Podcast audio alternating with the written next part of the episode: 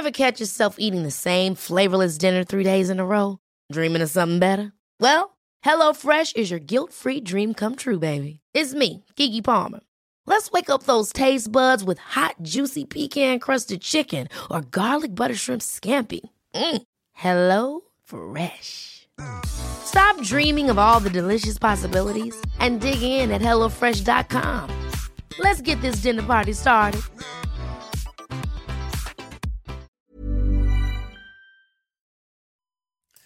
C'est News, il est 6 heures. Bienvenue à tous. Merci d'être avec nous dans la, dans la matinale. Deux otages du Hamas libérés hier soir. Deux vieilles dames de 85 et 79 ans qui avaient été enlevées par les terroristes islamistes. Le récit de cette libération dans un instant. Et ce, alors qu'il reste, il faut le rappeler, 220 otages retenus à Gaza. Harold Iman avec nous. À tout de suite, Harold. Emmanuel Macron attendu dans une demi-heure en Israël. Il doit rencontrer le Premier ministre et le président israélien. Il va apporter son soutien à Israël réserve, nous dit l'Elysée. Mais il doit aussi proposer une relance du plan de paix. Gauthier Lebret avec nous en plateau. A tout de suite, Gauthier. Emmanuel Macron qui doit s'entretenir avec les familles des otages qui attendent beaucoup de la venue du président français. On rejoindra Antoine Estève, envoyé spécial de CNews à Tel Aviv. A tout de suite, Antoine.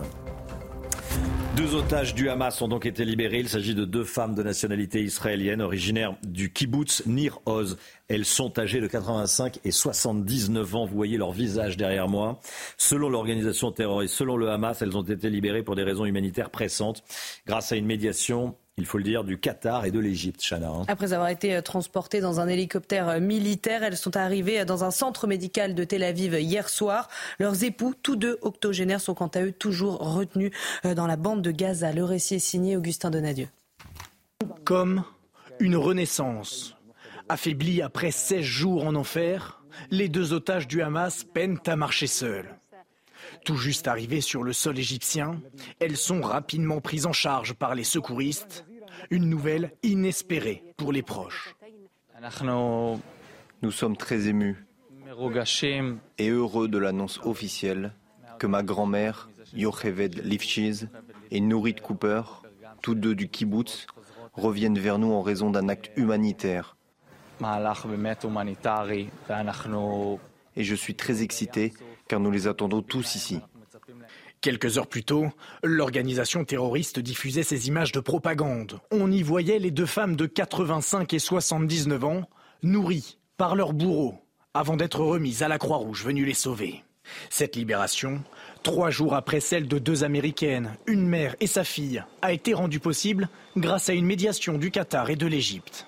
Transférées dans la nuit à l'hôpital de Tel Aviv, les deux femmes enlevées le 7 octobre dernier dans leur kibbutz laissent derrière elles leur mari, toujours retenu par le Hamas, comme les 200 autres otages de tout âge.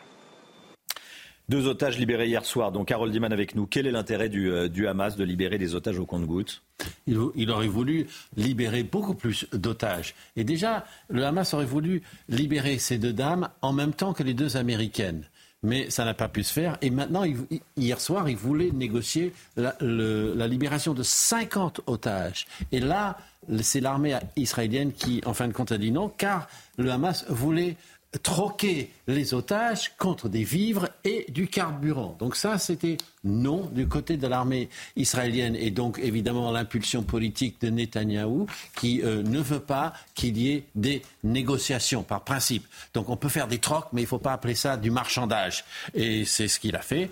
Et puis juste en passant, je note qu'une des euh, dames libérées, Yocheved Lifshitz, et les deux sont de nationalité israélienne 100%, n'ont pas n'ont pas de double nationalité, elle a serré la main d'un de ses ravisseurs et elle était une militante de la paix. Donc on voit que le Hamas a arrêté un peu n'importe qui, et particulièrement les seuls qui auraient voulu qu'il y ait un accord israélo-palestinien.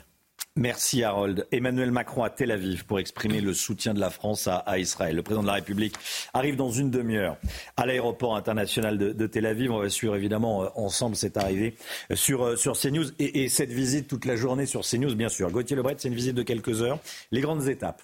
Alors déjà apporter évidemment le soutien de la France à Israël, condamner sans nuance l'attaque terroriste du 7 octobre du Hamas tout en préservant la vie des populations civiles, en évitant, je cite l'entourage du président de la République, une escalade dangereuse. Il va évidemment rencontrer le Premier ministre israélien, Benjamin Netanyahou, euh, le président euh, Herzog, le chef de l'opposition, rencontrer les familles françaises des sept, euh, otages. Hein, il y a toujours sept Français disparus. La question, c'est va-t-il se rendre dans un pays arabe Vraisemblablement oui. Probablement la Jordanie pour rencontrer le chef de l'autorité palestinienne, Mahmoud Abbas. Et puis, il faut bien comprendre ce n'est pas un soutien inconditionnel à Israël, comme a pu le faire Yael Braun-Pivet, la présidente de l'Assemblée nationale, euh, ce week-end. Emmanuel Macron, il milite pour la création d'un État palestinien. C'est la solution française à, deux États que demande la France depuis euh, des décennies.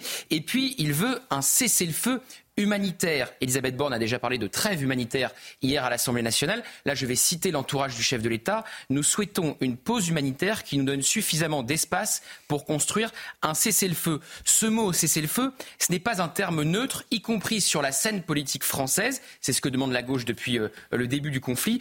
Tandis qu'à droite, on explique qu'on ne demande pas un cessez-le-feu avec un groupe terroriste comme le Hamas. La visite euh, euh, de Yael Braun-Pivet donc fait grincer les dents y compris au sein euh, de la majorité. Et sans doute, c'est sur la scène française que cette visite du chef de l'État va être la plus scrutée. Merci Gauthier. Voilà, il va, va rencontrer le Premier ministre israélien, le président israélien et très probablement donc Mahmoud Abbas, président de l'autorité palestinienne en, Cisjordanie. Le euh, tout dernier bilan, euh, le dernier bilan hein, de, l'attaque terroriste du Hamas en Israël. Chana, 220 otages toujours détenus. Hein. ce sont les derniers chiffres communiqués par les autorités euh, israéliennes. Au total, 1400 personnes sont mortes côté israélien et selon les derniers chiffres communiqués par le Hamas, 5000 personnes seraient mortes dans la bande de Gaza. On va tout de suite partir sur le terrain en Israël, à Tel Aviv, retrouver Antoine Esteb avec Fabrice Elsner. Euh, Antoine, les familles des otages attendent beaucoup de cette visite d'Emmanuel Macron. Dites-nous. Effectivement, et plusieurs sources locales confirment ce matin que le président de la République va rencontrer dès son arrivée en Israël, à l'aéroport même de Tel Aviv Ben Gurion, euh, les familles de ces victimes, mais aussi les familles des otages qui sont restés de l'autre côté de la frontière, dans la bande de Gaza. L'espoir est immense ici en Israël après la libération de ces deux femmes euh, hier soir. D'après nos informations, le président français travaille en ce moment même avec ses services diplomatiques sur d'autres dossiers de personnes détenues dans la bande de Gaza. Les contacts ont été relayés par les services français, notamment en Égypte. C'est pour cela que les rencontres avec les chefs d'État arabes sont très importantes aujourd'hui dans la région. Ici, tout le monde sait que la clé pour débloquer cette situation avec le Hamas, c'est effectivement la diplomatie et la discussion. C'est pour cela qu'Emmanuel Macron va rencontrer également euh, le président de l'autorité palestinienne, Mahmoud Abbas, normalement à Ramallah, dans des conditions de sécurité que vous pouvez imaginer extraordinaire. Je dis bien extraordinaire car plus de 1000 soldats israéliens sont alloués aujourd'hui à la sécurité du président français. Ce qu'on redoute ici, bien sûr, pendant cette visite, c'est un barrage, un tir de barrage de roquettes venu euh, du Hamas, venu de la bande de Gaza. Antoine Estève en direct de Tel Aviv. Merci beaucoup Antoine, on va vous retrouver évidemment toute la journée avec Fabrice Elsner. Euh, merci à tous les deux. Débat houleux à l'Assemblée nationale hier sur la situation au, Proche-Orient, en, Israël. Les échanges étaient euh, très tendus, notamment entre le gouvernement et la France insoumise. Le récit est signé Mathieu Devez. Elisabeth Borne est la première à s'exprimer dans l'hémicycle. Elle s'en prend directement à la France insoumise. Minimiser, justifier, voire absoudre le terrorisme c'est accepter qu'il frappe à nouveau demain, en Israël, en France ou partout ailleurs. De son côté, la présidente des députés LFI réclame un cessez-le-feu. Seul un cessez-le-feu immédiat permettra de sauver des dizaines de milliers de vies innocentes. Seul un cessez-le-feu permettra que les otages puissent être libérés et que les bombes cessent de pleuvoir sur une population palestinienne prise au piège dans ce que Dominique de Villepin appelait à juste titre une prison à ciel ouvert avant de reprocher au gouvernement de prendre le parti d'Israël. Pourquoi la France est-elle incapable de dénoncer avec la même force les crimes de guerre commis par le Hamas et ceux commis par le gouvernement de Netanyahou? Enfin, Marine Le Pen fustige les députés insoumis qui refusent de qualifier le Hamas d'organisation terroriste. Le Hamas, toujours plus enclin à l'ignominie, se sert de la population civile comme bouclier humain. Voilà, chers collègues d'extrême gauche, ce qui différencie la civilisation de la barbarie. Voilà ce qui différencie une armée régulière d'une organisation terroriste. Voilà pourquoi on ne demande pas à des terroristes de cesser le feu, mais de déposer les armes et de libérer les otages, c'est tout. Une première journée de débat sous tension avant que le Sénat s'empare à son tour de la situation au Proche-Orient l'inquiétude de la communauté juive en France. On en parle beaucoup, évidemment. Sabrina a accepté de, témoigner sur CNews depuis l'attaque terroriste du Hamas en, Israël. Cette grand-mère ne se sent plus en sécurité, Chana. Elle raconte avoir quotidiennement peur pour sa vie. Je rappelle que 588 faits antisémites ont été signalés et plus de 300 personnes ont été interpellées en France depuis le 7 octobre dernier. Écoutez ce témoignage recueilli par Axel Rebaud aller dans un restaurant euh, même qui n'a pas euh, euh, qui n'est pas cachère et qui n'est pas juif forcer une enseigne juive c'est aussi un danger aujourd'hui. Je pense qu'on est en danger en tant que citoyen tout court citoyen français nous sommes en danger. On va à l'école à la boule au ventre on sort faire ses courses on a peur on évite les restaurants cachères on y va très les, les, les, les, enseignes cachères on y va très vite et on ressort pour faire nos courses du Shabbat. Nous sommes une cible pour, pour, pour ces barbares pour pour ces criminels euh, vous savez, c'est une grande, grande tragédie de, l'histoire. Je crois qu'elle marquera à vie euh, nos cœurs, nos mémoires. Euh, qui que nous soyons, qui que nous soyons, parce que là, on a, ça a dépassé l'entendement. Enfin, je veux dire, on a, ça n'a pas de nom.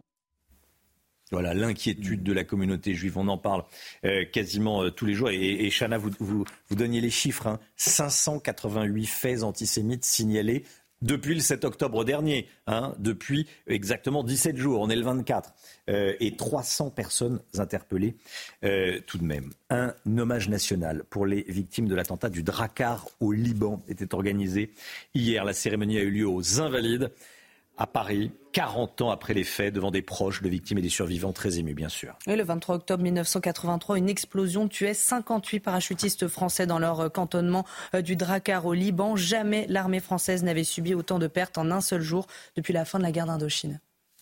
Le sport, tout de suite, on va parler de Ligue des Champions. Retrouvez votre programme de choix avec Autosphère, premier distributeur automobile en France. Guillaume Filleul avec nous, ça va Guillaume bien et vous? La Ligue des Champions fait son retour avec Lens qui reçoit ce soir le PSV Eindhoven. Oui, ça sera au stade Félix Bollard, hein, une équipe lensoise qui a parfaitement euh, entamé la compétition hein, puisqu'elle est en tête de son groupe après sa victoire il y a trois semaines euh, face euh, à Arsenal. Et les 100 et or vont tenter d'enchaîner ce soir face à cette équipe du PSV Eindhoven pour entrevoir la qualification hein, pour les huitièmes de finale. Mais les Lensois se méfient de cette équipe du PSV qui est toujours invaincue dans son championnat des Pays-Bas avec 9 victoires en 9 matchs, 30 buts marqués et seulement 3 encaissés. Pour suivre cette rencontre, on se connectera sur Canal Plus Foot à partir de 21h. Et Guillaume, de son côté, le Paris Saint-Germain reçoit demain l'AC Milan et le club italien prévoit un plan anti-Kylian Mbappé. Oui, l'AC Milan craint la force offensive hein, du, du PSG et le club italien prévoit un plan spécial pour contrer les attaquants parisiens. Et ce plan, évidemment, vise plus particulièrement Kylian Mbappé, comme l'a confié son coéquipier en équipe de France, Olivier Giroud. On l'écoute. Bien au courant de, leur force offensive, parce que les 3-4 devant sont des joueurs vraiment très talentueux, donc euh, il faudra se méfier de, tout le monde, mais bien sûr euh, Kylian euh, en particulier, et je pense qu'on défendra plusieurs sur lui, ça c'est sûr. Vous avez profité de votre programme de choix avec Autosphère, premier distributeur automobile en France. C'est News, il est 6h13. Merci d'être avec nous. Emmanuel Macron doit arriver d'une minute à l'autre en Israël. On va suivre évidemment cette euh, visite du président de la République en, en Israël, 15 jours après l'attaque commise par le Hamas. Dans un instant, on va entendre le témoignage de deux euh, terroristes islamistes du Hamas détenus euh, par l'armée israélienne. Ils ont dévoilé l'objectif macabre que s'est fixé le Hamas au sujet des, attaques du, 7 octobre. On va décrypter euh, ce qu'on va entendre avec Harold Iman. Restez bien avec nous sur CNews. À tout de suite. CNews, il est 6h16. Merci d'être avec nous. Tout d'abord, le point info, les toutes dernières informations avec vous, Chanel Lousteau. Les otages, doivent être libérés. Ensuite, on pourra discuter. C'est ce qu'a déclaré Joe Biden hier concernant la possibilité d'un cessez-le-feu. Le président des États-Unis a également révélé s'être entretenu avec le pape dimanche dernier au téléphone. Et selon Joe Biden, le souverain pontife et lui-même partagent les mêmes positions. Deux personnes ont été présentées à un juge d'instruction parisien hier après l'attentat de Bruxelles. Ces individus sont susceptibles d'être en lien avec l'auteur de l'attaque commise le 16 octobre dernier où deux Suédois ont été tués. Ce juge doit désormais décider de leur éventuelle mise en examen pour association de malfaiteurs terroristes criminels. Le parquet national antiterroriste a requis leur détention provisoire. Plus de 64 enquêtes judiciaires ont été ouvertes à la suite d'alertes à la bombe depuis l'attentat terroriste contre Dominique Bernard. Chiffre communiqué par le ministère de la Justice. 70 fausses alertes ont touché des aéroports français en seulement trois jours, entre le 18 et le 22 octobre dernier. Et près de 300 incidents ont également été recensés dans les écoles, collèges et lycées depuis la rentrée scolaire de septembre. Voilà, et pour l'instant, la réponse judiciaire euh, est euh, j'allais dire, est. Hein c'est le, terme que j'utilise. Elle n'est pas très euh, sévère, pas très ferme. On verra ça avec vous. Euh, Célia Barotte à 6h45. Je voulais qu'on revienne ce matin sur les témoignages de deux terroristes islamistes du Hamas, détenus par l'armée israélienne. Ils dévoilent l'objectif macabre que s'est fixé l'organisation terroriste islamiste au sujet, des, des attaques du 7 octobre dernier. Harold Diman avec nous. Harold, qu'est-ce que l'on découvre? On découvre euh, deux hommes qui euh, parlent, il faut le dire, sous la contrainte de l'armée, mais quand même, on va s'intéresser à ce qu'ils disent et euh, particulièrement le, premier qui fait des déclarations absolument glaçantes sur la nature de sa mission macabre quand il a été envoyé dans les kibbutz autour d'Israël. On l'écoute. Les instructions concernant les civils étaient de tuer les hommes, et de prendre en otage les femmes, les personnes âgées et les enfants. Bon, alors là, il n'y a pas une grande surprise, mais on a quand même, on, voit que les personnes intéressées savaient ce qu'ils faisaient. Mais là, on va voir une deuxième vidéo d'un autre euh, terroriste qui, lui, rajoute un angle crapuleux à ce qui était déjà totalement criminel. On l'écoute. Nettoyer les maisons et essayer d'avoir autant d'otages que possible. Parce qu'à Gaza, celui qui en amène reçoit un prix qui est d'une maison et 10 000 dollars américains. Voilà, un appartement et 10 000 dollars américains. Il faut se demander d'où vient l'argent du Hamas pour faire tout cela. Eh bien, c'est du détournement de l'aide ou les droits de douane qu'ils imposent à l'aide et aux produits qui rentrent par les points de passage qui sont maintenant tous fermés pratiquement. Merci Harold. 220 otages toujours aux mains des terroristes du Hamas. Les familles de ces disparus ainsi que les associations de la communauté juive veulent mettre des visages sur ces civils. alors des photos de ces femmes, de ces hommes et de ces enfants ont été collées sur les murs de Paris, une initiative racontée par Viviane Hervier. Alors que la nuit est tombée et que les rues de Paris sont quasiment désertes, Emma et Sarah se pressent pinceau et seau de colle à la main, elles se sont donné pour mission de coller un maximum d'affiches sur les murs de ce quartier de la capitale. Sur chacune d'elles, la photo souriante de l'un des otages kidnappés le 7 octobre dernier par les terroristes du Hamas. Un acte qui peut sembler dérisoire et pourtant. De mettre un visage euh, sur tous ces noms, je pense que c'est très émouvant pour, euh, pour nous tous. De se dire que ça aurait pu être notre mère, ça aurait pu être notre sœur, notre grand-mère. Et euh, je pense que c'est la, partie la plus dure, en fait. On ne se rend pas compte. Les messages placardés dénoncent aussi le terrorisme du Hamas et appellent à la paix. Défendre les Israéliens, c'est condamner le Hamas, mais également défendre la paix, finalement, c'est condamner le Hamas. Parce qu'on n'arrivera pas à une solution de paix si on a en face, en, Palestine, un groupe terroriste qui contrôle le terrain. Euh, les Palestiniens aussi sont sous le joug du Hamas. L'idée d'afficher tous ces visages est née à New York, puis d'autres grandes villes ont suivi. En France, le collectif 7 octobre, réunissant diverses associations et mouvements étudiants juifs, a décidé de reprendre l'initiative. Sur les réseaux sociaux, on voit beaucoup de messages de haine, beaucoup de messages de désinformation. C'est pour ça aussi, c'est pour lutter contre, cette désinformation, contre ces fake news qu'on fait cela. Dans les prochains jours, des affiches seront à nouveau collées sur les murs de Paris. Regardons ensemble ces images qui nous parviennent en direct euh, de l'aéroport de Tel Aviv. Voilà, l'aéroport de Tel Aviv, vous voyez euh, la queue de l'appareil d'Emmanuel Macron qui euh, vient d'atterrir. Voilà, Emmanuel Macron vient d'atterrir en, en, Israël. On va suivre évidemment ce, déplacement euh, tout au long de la, journée sur, euh, sur CNews. Ce sont les, toutes premières images. Voilà, l'avion vient d'atterrir. On va faire une petite pause. On se retrouve euh, juste après. Restez bien avec nous sur CNews. Emmanuel Macron vient d'atterrir donc à Tel Aviv. Vous Voyez ici son, son avion, l'avion du président de la République qui va rencontrer aujourd'hui le Premier ministre israélien, le président israélien, les, les familles de victimes également. Gauthier Lebret, Harold Iman avec nous. le président de la République qui va tout d'abord apporter son soutien à Israël. Ça, c'est le premier des messages, Harold. Hein. Oui, c'est le soutien à Israël et aussi euh, le fait qu'Israël a le droit de se défendre et on n'entre pas trop dans les détails de qu'est-ce que ça veut dire le droit de se défendre, c'est-à-dire on n'entre pas dans le fait de restreindre la manière d'opérer à Gaza de l'armée israélienne. Donc ça, c'est évité. Euh, ensuite, euh, on parle aussi d'une libération des otages. On est venu très clairement aussi pour parler de cela. Et ensuite, et c'est peut-être ça un peu la spécialité euh, française, c'est qu'on voudrait faire avancer le processus de paix. Alors ça a l'air presque euh, désespéré de le faire en ce moment, mais euh, l'Élysée pense qu'il faut saisir l'occasion et que le président français peut parler hmm. à plusieurs chefs d'État arabes et avancer un peu plus que ne l'avaient fait ses homologues quand ils sont allés au Caire la semaine dernière et lorsque euh, Biden est reparti euh, aux États-Unis. Gauthier Lebret, euh, l'Élysée promet qu'il n'y aura pas de oui mais.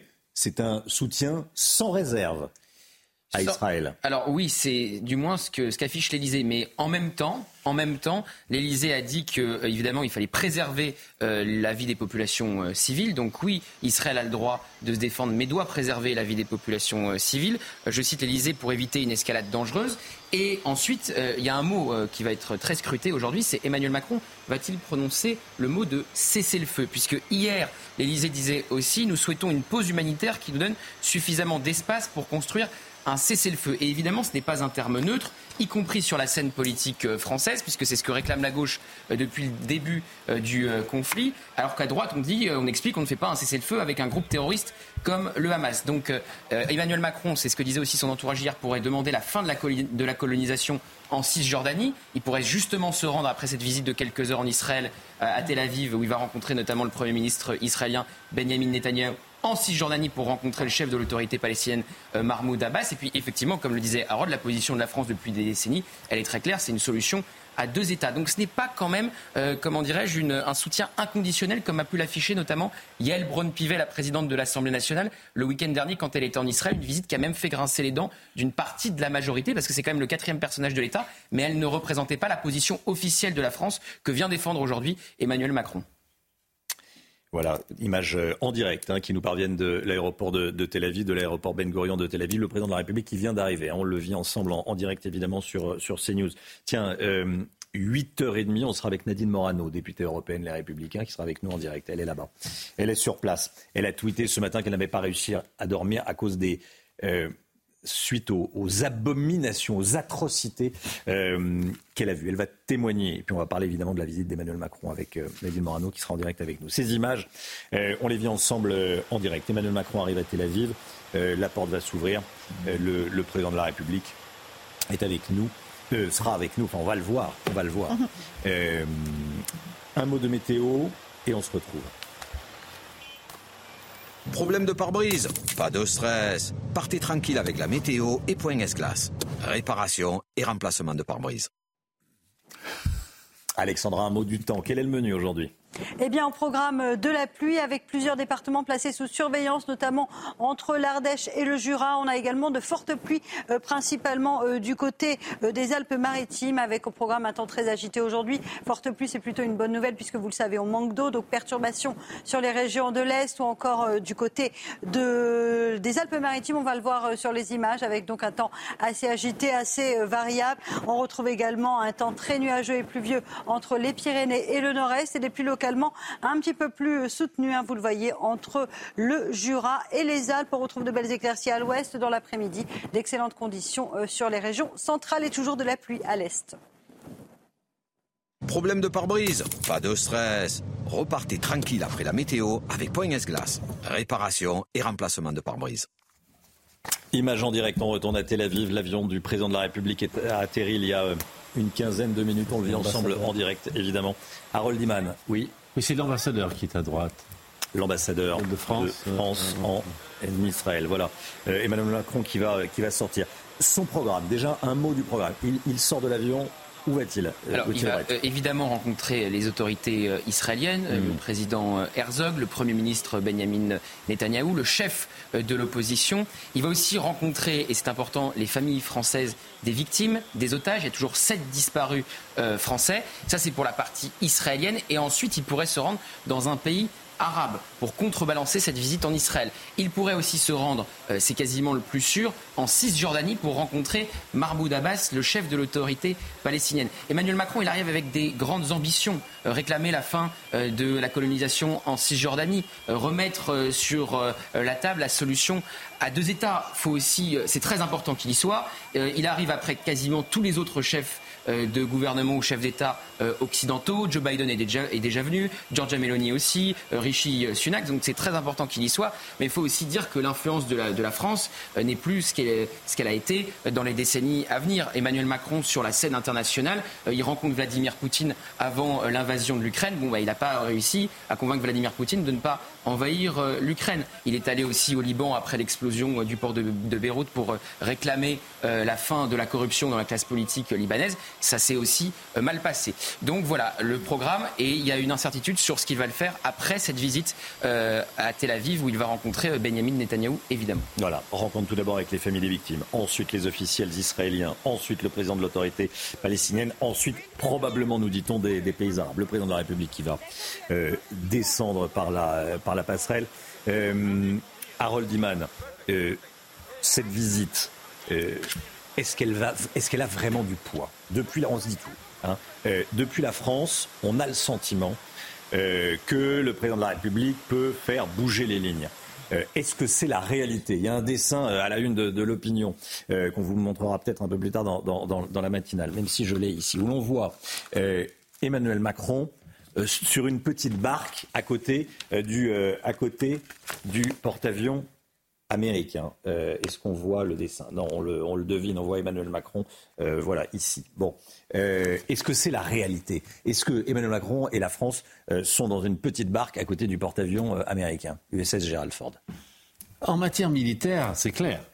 Bien sûr, il y a une hmm. flotte américaine. Il y en a deux même, hmm. une en Méditerranée, une en mer Rouge, et celle de la mer Rouge a tiré sur des missiles euh, qui euh, pro-iraniens lancés depuis le Yémen vers Israël. Donc euh, ça, c'est du lourd. On n'a pas ça, on n'a pas ça en France, donc on ne peut pas prétendre. Mais diplomatiquement parlant, on reste quand même le deuxième pays occidental le plus important sur la scène moyen-orientale. Ce n'est pas dire grand-chose, mais c'est une réalité. On est les deuxièmes, loin derrière le premier, qui est évidemment, euh, qui sont les États-Unis. Et euh, voilà. Par exemple, ce matin, euh, Biden, le président américain, a fait savoir que non, on ne va pas parler de cessez-le-feu avant d'avoir relâché tous les otages. Donc, on n'a plus de marge de négociation française. Il va falloir suivre dans les pas américains avec sa petite touche. Parce qu'on n'est pas sur cette ligne, nous. Nous, on dit qu'il faut euh, euh, commencer dès maintenant l'activité diplomatique. Bah, hier, euh, Elisabeth Borne a parlé de trêve humanitaire à l'Assemblée nationale et ensuite, on explique aux téléspectateurs, il y, a, des briefs de l'entourage du président de la République en amont de ces visites et l'entourage du chef de l'État disait qu'il était important de construire un hmm. cessez-le-feu. Donc après, est-ce que ce terme va sortir aujourd'hui euh, de la bouche d'Emmanuel Macron? Évidemment, ça sera très scruté, y compris sur la scène politique française. C'est d'ailleurs, disons-le, sur la scène politique française que euh, ce déplacement va être le plus scruté, plus qu'à l'international, puisqu'encore une fois, l'influence de, la France euh, a, chuté ces dernières années et Emmanuel Macron se fixe de grandes ambitions presque inatteignables. Donc effectivement, ça sera très intéressant de voir si Emmanuel Macron va prononcer ou non ce terme de cessez-le-feu, puisque encore une fois, à gauche, c'est ce qu'on demande depuis le, début euh, et depuis l'attaque terroriste euh, du Hamas et la réplique euh, aérienne avec les bombardements d'Israël. et à droite, on explique bah, qu'on ne fait pas de cessez-le-feu avec un groupe terroriste comme le Hamas. Hmm. Harold Iman, vous connaissez parfaitement la région, vous êtes notre spécialiste des questions internationales. Comment se déroule un, voyage comme celui d'Emmanuel Macron au euh, en, Israël. Alors, c'est une banalité à moi de dire sous très haute sécurité, évidemment, mais qu'est-ce que ça recèle comme réalité? La, réalité, c'est que euh, le président français est entre les mains de la sécurité israélienne. Parce que quand vous êtes le président américain, là, vous avez 200 ou 300 personnes autour de vous. Hmm. Euh, là, très évidemment, ce n'est pas ce qui va se passer pour le président français, qui compte comme d'habitude, tous les présidents français, sur une certaine bienveillance des deux côtés. Et euh, sachez que euh, on parle de cesser le feu, ça c'est quelque chose de vraiment très très formel. Euh, là, il y a une petite trêve. Le Hamas ne va pas se mettre à tirer sur le tarmac de l'aéroport. Mm. Ils sont quand même un peu avertis. Donc, ils laissent un petit peu couler cette initiative diplomatique mm. afin d'en tirer un avantage tactique pour leur opération. Donc voilà comment ça se présente. Mais, le président français retrouve en Israël une communauté francophone. Il ne, va pas retrouver ça ailleurs qui est liée à celle de la France. Donc euh, c'est original parmi tous les euh, pays européens, peut-être un peu la Grande-Bretagne et certainement les États-Unis, le Canada ont ce phénomène. Hmm. Écoutez ce que dit euh, ce qu'a dit l'Élysée hier, donc avant ce déplacement du président de la République. Ce message de solidarité envers Israël est univoque. Il n'y a pas de réserve, il n'y a pas de oui mais. Nous devons aux Israéliens notre plus complète solidarité face à des attaques terroristes d'une ampleur et d'une cruauté sans précédent depuis la fondation d'Israël en, 1948. Là, effectivement, euh, il s'adresse à tous ceux, à tous les adeptes du, oui mais, notamment en France, euh, Gauthier Lebret.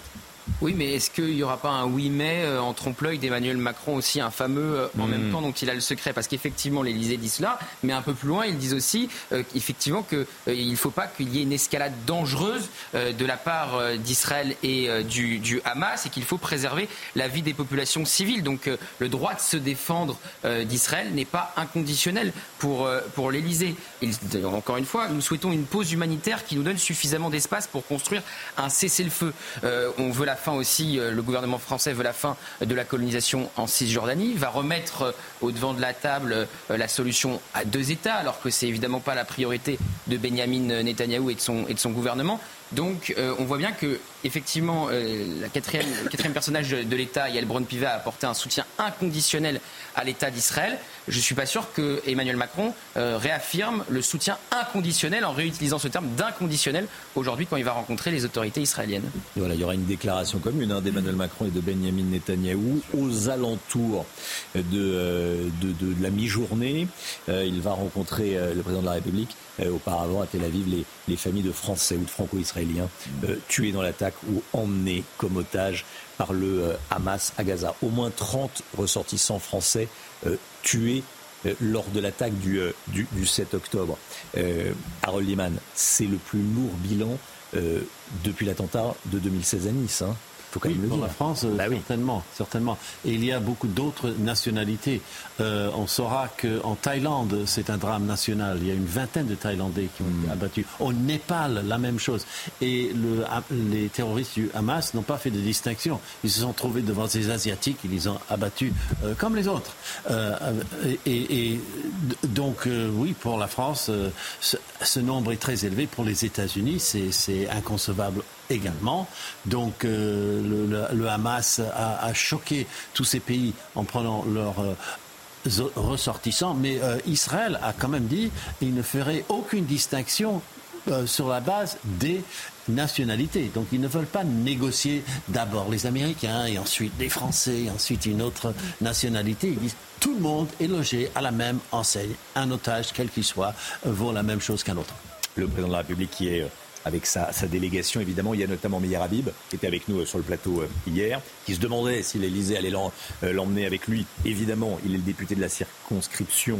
Meir Habib fait partie de ce déplacement, de cette visite. Meir Habib et également Mathieu Lefebvre, qui est député Renaissance président du groupe d'amitié France-Israël à la Président du groupe d'amitié France-Israël. Il faut, bien comprendre qu'Emmanuel Macron il a aussi en tête la situation franco-française. Hein. Depuis le début, Elisabeth Borne ne s'était pas rendue, par exemple, à la marche pour Israël juste après le lundi après l'attaque euh, du 7 octobre, de crainte euh, euh, qu'on lui reproche ensuite de ne pas se rendre à une marche pour la Palestine. Donc Emmanuel Macron, il voit bien ce qui se passe en France, les actes antisémites qui augmentent, ces manifestations pro-palestiniennes qui attirent du monde. Donc c'est aussi pour ça qu'il est, qui fait un pas de deux, si vous voulez, qu'il est, très mesuré dans la position qu'il prend et qu'il va prendre aujourd'hui en Israël. Emmanuel Macron qui a donc atterri, nous sommes devant la porte de l'appareil qui, qui va s'ouvrir. Emmanuel Macron, qui a donc son planning, c'est le planning de l'Elysée, hein, qui est envoyé évidemment aux, journalistes il va s'entretenir avec les familles des victimes. Ça, c'est la première des, le premier des, rendez-vous qu'a le président de la République entretien avec les familles des victimes. Ensuite, il ira rencontrer son homologue, le président euh, israélien Isaac Herzog, président de l'État d'Israël. Et ensuite, ensuite euh, Benjamin euh, Netanyahou, activité diplomatique. il va donner la position de la France, qui est une position, on le disait tout à l'heure, qui n'est pas celle de Joe Biden, Harold Iman. Ce n'est pas exactement celle de, Joe Biden, celle de la France. Elle, est plus équilibrée, si on peut dire. Euh, même si Joe Biden est beaucoup plus proche de la ligne française que ne l'était Donald Trump. Donc euh, Donald Trump ne croyait pas à la solution des deux États, ou à peine, et euh, ne voulait pas parler aux euh, Palestiniens particulièrement. Biden aimerait faire autre chose. Mais là où les deux pays se, se, retrouvent un peu sur la même ligne, c'est sur l'Iran. Ils ont tous les deux une ligne dure, la, la hmm. France comme les États-Unis. Et l'Iran, c'est un petit peu l'éléphant dans la pièce tant on ne prononce pas le mot, mais il est dans toutes les têtes et à tout instant parce que un simple mot qui viendrait du guide suprême et on peut enflammer le Moyen-Orient. Le CRIF s'est euh, rendu sur la base militaire, de la Choura en Israël, transformé en morgue. Des centaines de cadavres attendent toujours d'être identifiés. 14 jours après les, attaques, plus de 14 jours, 17 hein, jours exactement, après les attaques du Hamas, Chana. Hein. Et sur place, les médecins et les experts font face à l'horreur quand ils découvrent les corps des défunts. Voyez ce reportage de nos envoyés spéciaux sur place, Régine Delfour et Thibault Marcheteau. L'endroit est horrible et euh, il fait partie malheureusement de ce qui s'est passé le 7 octobre.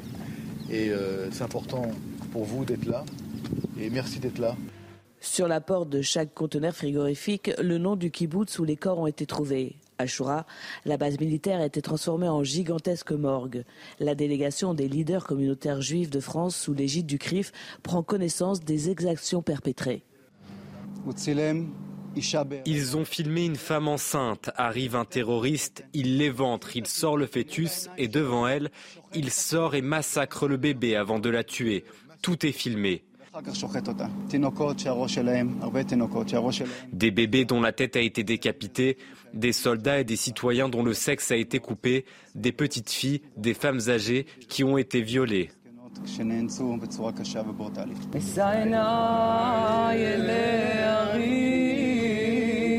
Après ce moment de recueillement, la délégation prend la direction du kibbutz de Faraza. Le président du CRIF, Jonathan Arfi, particulièrement touché, partage son émotion. C'est d'une violence inouïe ce que nous avons vu, euh, les récits qui nous ont été faits, euh, les corps suppliciés, les corps calcinés, démembrés. C'est une réalité qu'il faut entendre en France. Après s'être rendus sur les différents lieux des massacres, tous nous ont dit que leur devoir était de témoigner en France des atrocités commises en Israël. Voilà le, le, cri face aux horreurs de la morgue de, de, de Shura. Euh, Harold Eman, d'ailleurs on a vu Olivier Rafovitz, un porte-parole de l'armée israélienne, euh, sur ces images. Il sera avec nous à, 7h10 dans, dans une, dans une demi-heure. Euh, Harold Eman, vous vouliez réagir. Pourquoi Parce que hier, l'armée israélienne, et c'est très important de le dire, a montré trois quarts d'heure de vidéos euh, de différentes vidéos, des séquences tournées par les terroristes islamistes du Hamas, où l'on voit les abominations qui ont été commises le 7 octobre, euh, pour c'est un message à ceux qui, qui, un, n'y croient pas, qui ne croient pas qu'il y a eu euh, ces, ces atrocités commises. Et puis, euh, c'est un message à tous ceux qui ne veulent pas voir Israël comme une victime. Oui, et ce qui est ironique dans cette affaire, cruellement ironique, c'est que les images ont été tournées par les membres du Hamas. Oui. Il y avait des caméras euh, appelées des GoPro qui s'attachent à eux-mêmes et ils les ont diffusées sur les réseaux quasiment tout de suite. Donc, euh, en Israël, on n'a pas voulu, le gouvernement n'a pas voulu euh, en, les regarder et y faire référence euh, au début.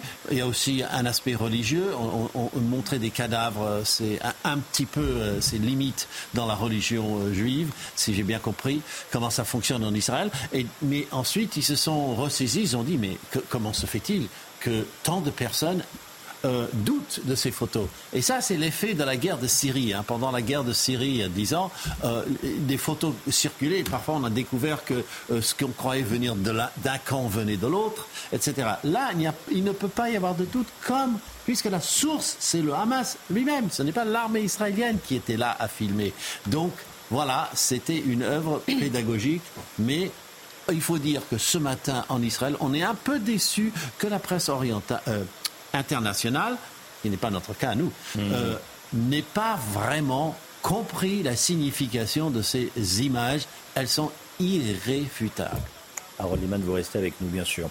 Euh, les images que vous voyez, ce sont les images de la passerelle euh, que va emprunter le président de la République. C'est l'avion évidemment de la République française, c'est l'avion d'Emmanuel Macron qui a atterri il y a maintenant une, grosse demi-heure à, l'aéroport Ben Gurion à, Tel Aviv. Tel Aviv où l'on va rejoindre notre envoyé spécial, l'un des envoyés spéciaux de, CNews sur place, Antoine Estève avec Fabrice Elsner. Euh, Antoine, grosse attente euh, de la part des familles de victimes et notamment des familles d'otages. Grosse attente de, la part de la, de la France. Hein. Effectivement, et c'est une priorité aujourd'hui pour le président français, c'est ce que nous disent les services diplomatiques ici à Tel Aviv. Évidemment, une priorité de négocier. Vous savez, en ce moment, ces services travaillent d'arrache-pied avec l'Égypte notamment, avec la Croix-Rouge internationale et la bande de Gaza, les émissaires politiques de la bande de Gaza, pour pouvoir tenter de trouver une solution et faire libérer d'autres otages. C'est l'une des missions d'Emmanuel Macron ici aujourd'hui au Proche-Orient, c'est de pouvoir faire libérer d'autres otages. Vous le savez, c'est une visite à très haut risque pour lui parce qu'il y aura forcément une menace très importante. On parle déjà de 1000 personnels de sécurité, des militaires, des policiers pour assurer le bon déroulement euh, de la visite du président Macron en Israël. Mais on parle aussi d'une menace directe du Hamas qui pourrait peser sur ces négociations en cours en tirant des roquettes en direction des villes dans lesquelles se trouve le président français. Merci Antoine, Antoine Estève, avec euh, Fabrice Elsner, Emmanuel Macron qui a donc euh, atterri quelques heures après la libération de deux otages, deux otages enlevés par le Hamas, 85 ans pour l'une et 79 ans pour l'autre. Selon le Hamas, selon l'organisation terroristes. Elles ont été libérées pour des raisons humanitaires pressantes grâce à une médiation du Qatar et de l'Égypte, Chana. Hein. Après avoir été transportées dans un hélicoptère militaire, elles sont arrivées dans un centre médical de Tel Aviv euh, hier soir. Leurs époux, tous deux euh, octogénaires, sont quant à eux toujours euh, retenus dans la bande de Gaza. Je vous propose d'écouter la réaction du petit-fils de l'une de ces femmes. Il est évidemment très soulagé. Écoutez. Nous sommes très émus et heureux de l'annonce officielle que ma grand-mère, Yocheved Lifchiz, et Nourit Cooper, tous deux du kibbutz, reviennent vers nous en raison d'un acte humanitaire. Et je suis très excité car nous les attendons tous ici. Et nous attendons plus d'améliorations pour les captifs de notre kibbutz. Et nous espérons juste qu'elle va bien et qu'elle est en bonne santé.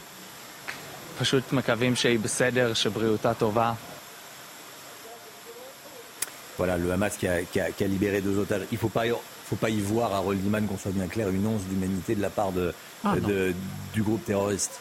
Non, non, euh, ce qui est assez choquant, c'est que vous voyez des dirigeants euh, du Hamas dans des interventions de leur euh, télévision et ils disent comment vous pouvez nous comment pouvez-vous nous traiter de barbares et de et de personnes euh, sans cœur Nous avons euh, des, réflexes humanitaires. Regardez euh, cela, nous ne sommes pas des barbares, alors qu'eux-mêmes diffusent des vidéos de barbarie.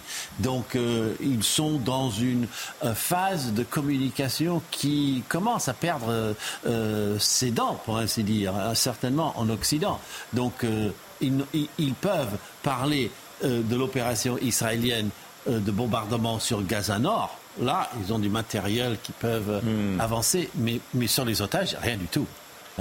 Harold Liman, Emmanuel Macron, qui va sortir de, l'avion d'une minute à l'autre, euh, va apporter son soutien, on le dit, sans réserve à Israël. C'est ce que promet l'Élysée. On verra ce que dit, ce que prononce comme mot Emmanuel Macron. Mais c'est ce que nous dit l'Élysée. il veut également, dit-il, dit l'Elysée, relancer le processus de paix. Est-ce que ce n'est pas un petit peu tôt euh, Israël a comme objectif d'abord de détruire d'exterminer, de détruire le Hamas. Alors ils disent jamais exterminer Oui. C'est un mot connoté. C'est un mot connoté et je m'en suis aperçu en le prononçant. Mais de détruire le Hamas. Euh, Est-ce que la, la euh, comment dire, euh, la diplomatie, c'est pas un peu trop tôt? Oui, mais bien sûr que c'est trop tôt. Mais euh, il faut quand même, euh, comme on dit un peu, faire semblant que ce qui n'existe pas existe. Donc ça fait partie de la diplomatie. Et euh, en attendant, il, faut, il y a un autre volet qu'il ne faut pas sous-estimer, c'est qu'on craint une escalade.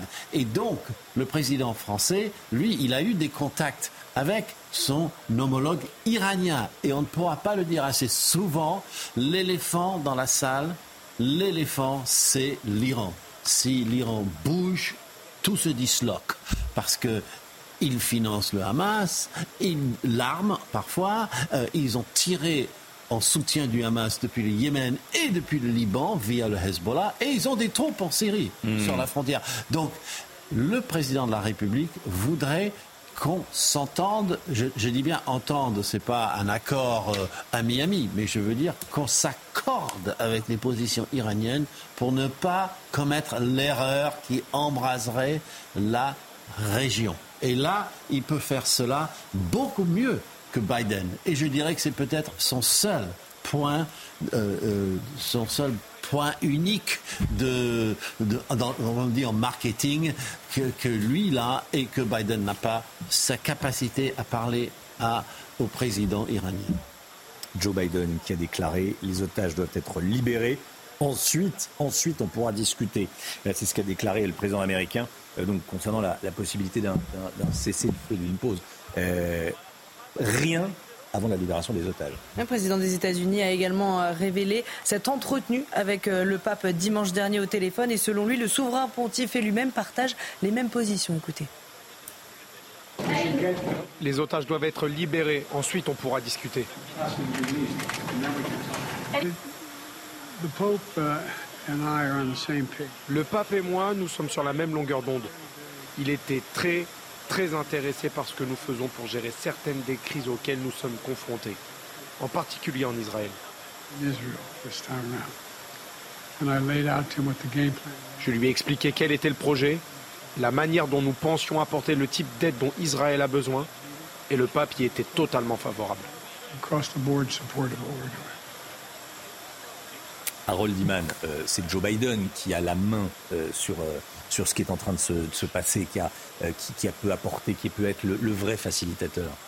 Il, il est l'homme décisif, puisque combien de divisions hein, On pourrait poser la question. Eh bien, il en a. Il a une flotte entière en Méditerranée. Il a 2000 marines qui sont prêts à intervenir. Il y a des conseillers militaires américains en Israël qui commencent à observer euh, l'opération de Tsahal en, euh, à Gaza.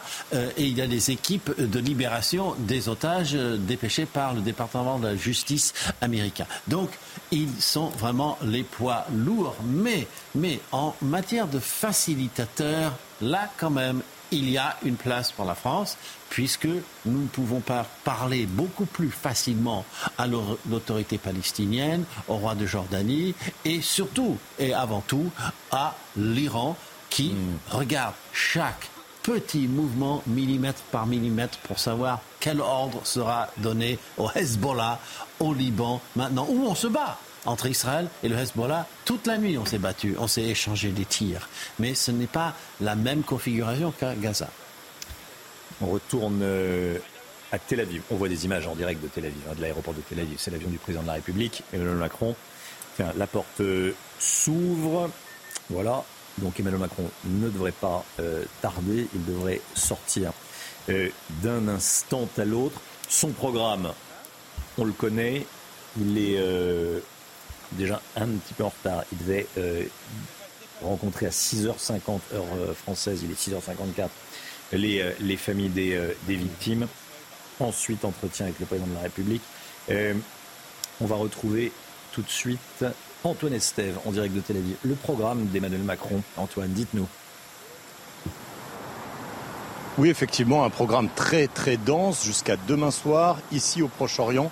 Emmanuel Macron qui a fait euh, de cette rencontre avec les familles des victimes et des otages dans quelques minutes à l'aéroport de Ben Gurion sa priorité. Il a un petit peu bousculé le protocole parce que vous le savez, normalement ce type de rencontre ne se fait pas à l'arrivée du chef de l'État. Mais aujourd'hui, évidemment, ça prend un caractère exceptionnel. On sait que les services euh, français et européens sont toujours en négociation avec la Croix-Rouge, du côté de Rafah notamment, avec les autorités aussi qui se trouvent à l'intérieur de la bande de Gaza pour faire libérer d'autres otages. On sait que c'est la priorité absolue pour le président Macron. Et puis il y aura ces rencontres politiques obligatoires dans ce contexte de guerre. Il y aura la rencontre avec euh, le chef de l'État israélien, très importante forcément dans sa résidence.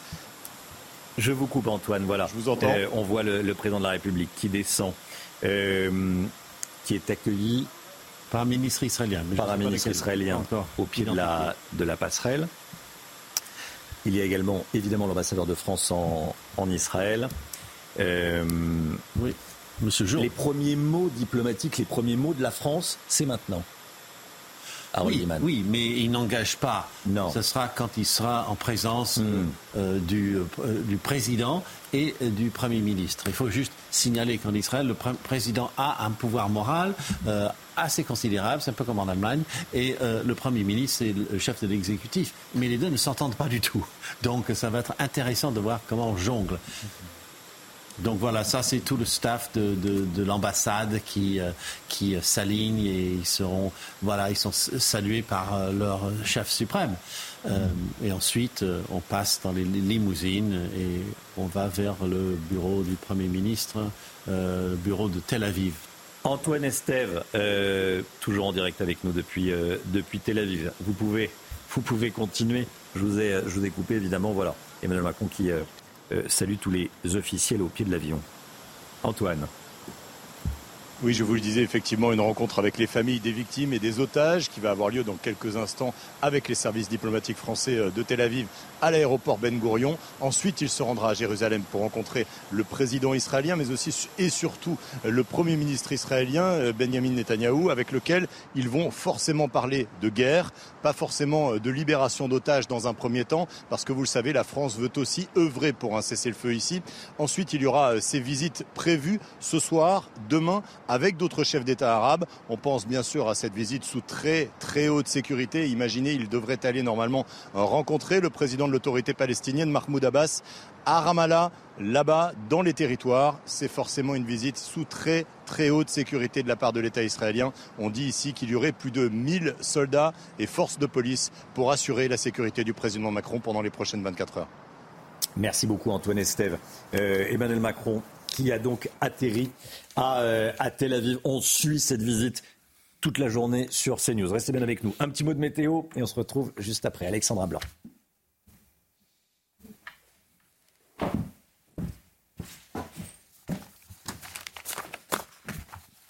Problème de pare-brise? Pas de stress. Partez tranquille avec la météo et Point S-Glace. Réparation et remplacement de pare-brise.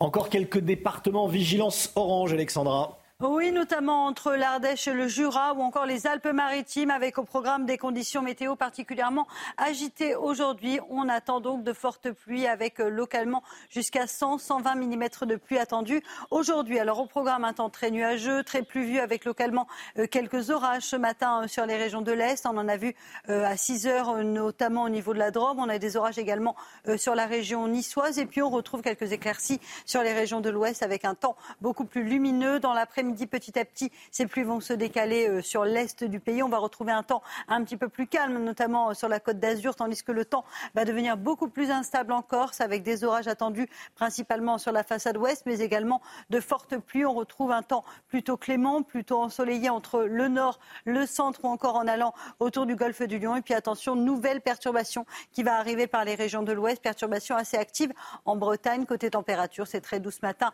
température d'une grande douceur grâce à qui eh bien, grâce aux nuages. 10 à Paris, 11 degrés pour le Pays Basque, encore 17 degrés à Marseille. Et dans l'après-midi, les températures resteront globalement assez douces pour la saison. 15 à 16 degrés sur les régions du Nord, 18 degrés à Toulouse, 23 degrés en moyenne à Montpellier ou encore 17 degrés du côté de Lyon. Donc attention, forte pluie, un défilé de perturbations tout au long de la semaine. Vous le savez, on manque d'eau, donc c'est une bonne nouvelle d'avoir de la pluie en cette période automnale. Problème de pare-brise Pas de stress. Repartez tranquille après la météo avec Point S-Glace. Réparation et remplacement de pare-brise. C'est News, il est 7h. Merci d'être avec nous. Regardez ces images. Emmanuel Macron est en Israël. Il a atterri il y a une trentaine de minutes. Il est monté dans sa voiture et euh, va rencontrer euh, le Premier ministre israélien, le président israélien. On va voir les images évidemment de l'avion. On va voir les images euh, du président de la République qui serre la main des, des officiels. Ça s'est passé il y a quelques instants. On l'a vécu en direct. Le président de la République qui va exprimer son soutien à Israël, qui va appeler également et c'est important, à la relance du processus de paix. Soutien sans réserve. Ce message de solidarité que le président de la République va apporter n'a pas de réserve, nous dit l'Élysée. Il n'y aura pas de oui mais, Gauthier Lebret. Hein oui, alors effectivement, parce que l'Élysée fait quand même du en même temps, soutien sans réserve après l'attaque ignoble du Hamas, l'attaque terroriste euh, du 7 octobre. Là-dessus, le président de la République est très clair, mais il va aussi appeler Israël à être mesuré dans sa riposte à Gaza, à préserver, je cite, la vie des populations civiles pour éviter une escalade dangereuse. Donc il va évidemment, d'abord, il va rencontrer les familles françaises des disparus. On a toujours sept otages, sept Français disparus. Ensuite, effectivement, il va rencontrer euh, les autorités euh, israéliennes, le président Herzog, le Premier ministre Benjamin Netanyahou, le chef euh, de l'opposition. Alors, il y a une partie du programme qu'on ne connaît pas. Ensuite, c'est la partie arabe. Emmanuel Macron va-t-il se rendre dans un pays arabe? On a parlé de l'Égypte, de la Jordanie. Il pourrait se rendre en Cisjordanie pour rencontrer Mahmoud Abbas, le président de l'autorité palestinienne. Et il y a un mot qui va être très scruté aujourd'hui, c'est celui de cessez-le-feu. Emmanuel Macron va-t-il prononcer le terme de cessez-le-feu? Hier, Elisabeth Borne a déjà appelé à l'Assemblée nationale à une trêve euh, humanitaire. Et ensuite, l'entourage du chef de l'État, en amont de ce déplacement, a dit que euh, nous souhaitons une pause humanitaire qui nous donne suffisamment d'espace pour construire un cessez-le-feu. Ce terme va-t-il sortir de la bouche d'Emmanuel Macron? Ce n'est pas un terme innocent, y compris sur la scène politique française. C'est ce que demande la gauche depuis le début des hostilités entre euh, le Hamas et Israël, depuis l'attaque terroriste, disons-le, du, du Hamas et la réplique d'Israël à Gaza. Donc c'est vraiment un terme qui va être scruté parce qu'à droite, on dit on ne demande pas un cessez-le-feu avec un groupe terroriste comme euh, celui du Hamas. Donc voilà, cette visite va être évidemment très importante et regardez surtout, il faut le dire, plus qu'à l'international, sur la scène politique intérieure française. Emmanuel Macron n'oublie pas le hmm. contexte en France, évidemment. Euh, Joe Biden hein, a pris la parole. Euh, il réclame la libération des otages avant tout début de discussion. Ça, c'est le, préalable américain avant tout début de, discussion. Harold Diman avec nous. Euh, il va y avoir évidemment ce soutien à Israël. Ça, ça va être le, message très fort que va apporter le président de la République à euh, Benjamin Netanyahou et au président israélien Herzog. Et c'est précieux pour les Israéliens. Ils le disent sans arrêt. chaque pays européen qui leur manifeste leur, la solidarité, euh, leur apporte une bouffée d'oxygène parce qu'ils n'ont pas l'habitude d'être aussi soutenus par la communauté européenne. Euh, et, donc euh, la visite d'Emmanuel Macron euh, va dans ce sens. Et surtout la France qui a si souvent tenté de, faire des percées et, de mener un peu une diplomatie euh, de, de, meneur de, bonne volonté. Donc euh, c'est très important, d'autant plus que euh, la France et Israël sont liés par des diasporas hmm. communes. Merci euh, Harold, vous restez bien sûr avec nous. Euh, Antoine Estève en direct de Tel Aviv, un de nos envoyés spéciaux euh, sur place. Antoine, ce qui est important de bien comprendre, c'est que pendant la visite d'Emmanuel Macron en Israël, la guerre continue, Antoine.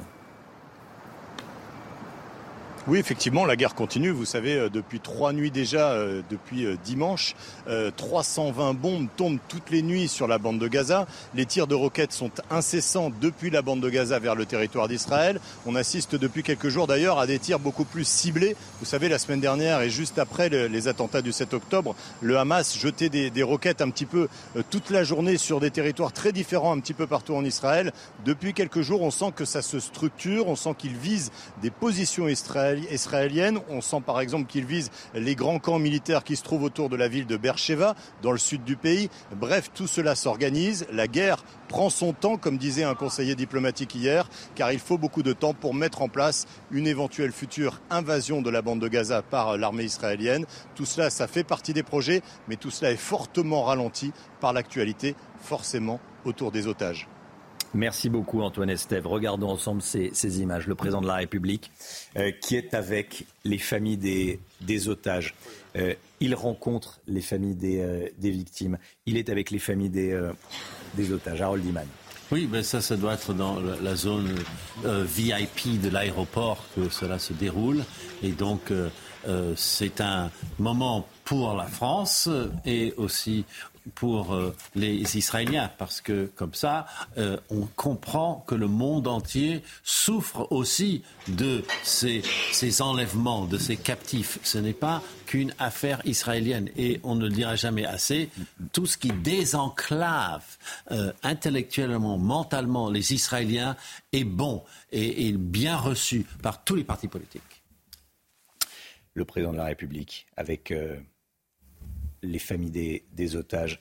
Avec, il y a sept personnes dont on est qui sont disparues. Euh, sept françaises, euh, sept Français disparus. Et un mort. Donc euh, une personne morte. Donc oui, il y a le, la plus grande, je dirais, incertitude sur, sur leur sort. Mmh. Et, de toute évidence, comme le Hamas ne donne pas d'indication claire, et ça, on l'entend de toutes les familles des, personnes disparues. Sont-ils morts Sont-ils otages? On voudrait le savoir. Et parfois, des gens sont soulagés d'apprendre que leurs proches sont effectivement reconnus comme eh, décédés parce que ça arrête le calvaire. Et ça, on a souvent vu en Israël. Mais voilà, pour ceux qui sont euh, otages, eh bien, le processus commence à se euh, préciser. Apparemment, il y aurait des négociations qui commencent à aboutir depuis quelques minutes entre le Hamas et le gouvernement israélien pour de nouvelles libérations, mais à ce stade, on ne peut pas donner plus de précision. 30 ressortissants français tués, 7 portés disparus, dont une otage sur euh, la franco-israélienne. Euh, voilà, et plusieurs autres probablement détenus par le Hamas à Gaza. Euh, Emmanuel Macron, voilà, qui rencontre toutes les, toutes les familles des, euh, toutes les familles des, des otages. On écoute. C'est ma fille et mon garçon et le, papa, en fait. Ils sont là. Ils sont euh, On espère d'avoir des bonnes, que vous avez des bonnes, nouvelles. Des bonnes nouvelles. Je salue tout le monde, bonjour. Ma fille et ma mère sont mortes déjà. Mais il y a... Et vous avez des disparus aussi dans la famille? Ce sont non. sœurs. On est, on est sœurs et. On est sœurs. C'est ma maman. Euh, notre maman. Notre maman. Elle est morte. C'est quoi le prénom de votre maman?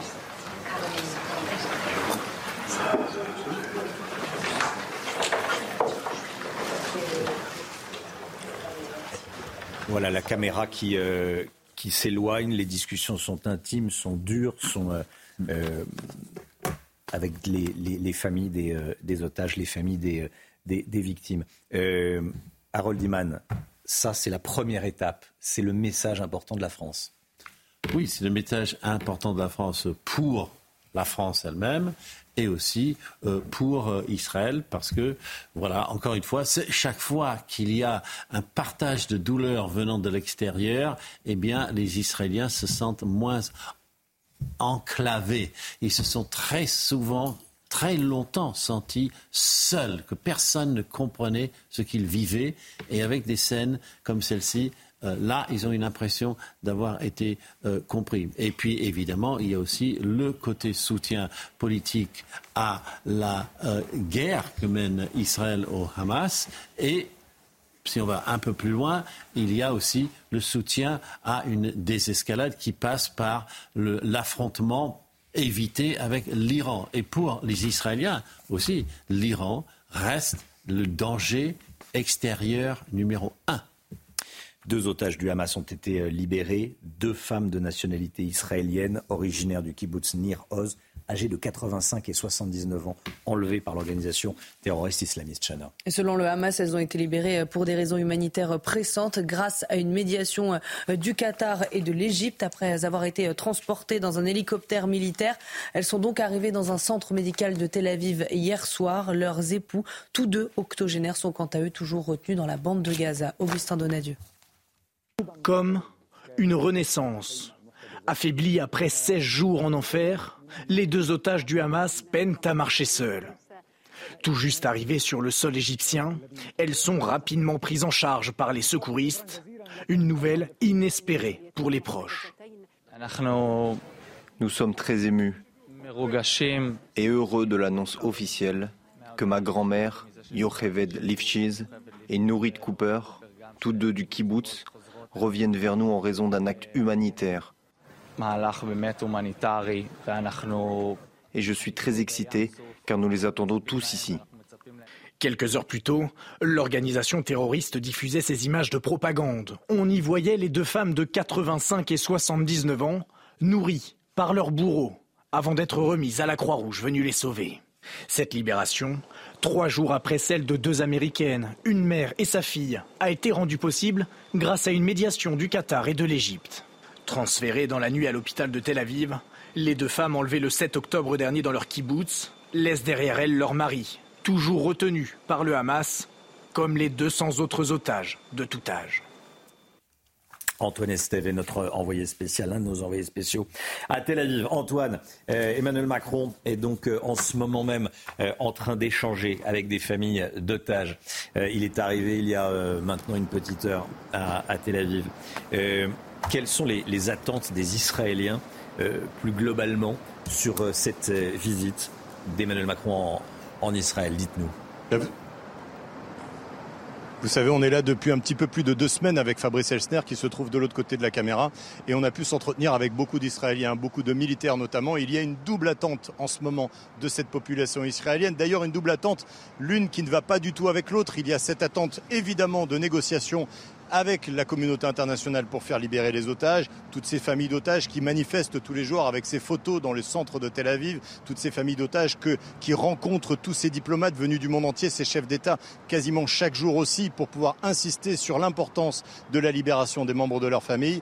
Tout le monde veut la libération des familles, mais en même temps, tout le monde veut faire la guerre contre le Hamas, tout le monde veut envahir euh, la bande de Gaza. Et cela, c'est vrai que c'est quasiment unanime dans la population.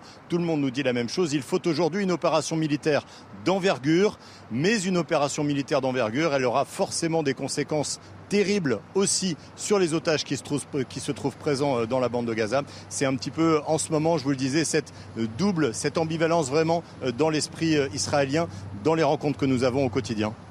Merci beaucoup Antoine Estève en direct avec Fabrice Elsner en direct de, Tel Aviv. Restez bien avec nous sur CNews. La visite d'Emmanuel Macron en Israël, on l'a vu ensemble bien sûr. On a vécu ensemble l'arrivée euh, du président de la République, son, son atterrissage. Il, euh, est en train de, rencontrer les, les familles des, otages. Dans un instant, on sera avec Olivier Rafovitz, porte-parole de l'armée euh, israélienne. Restez bien avec nous sur CNews. A tout de suite.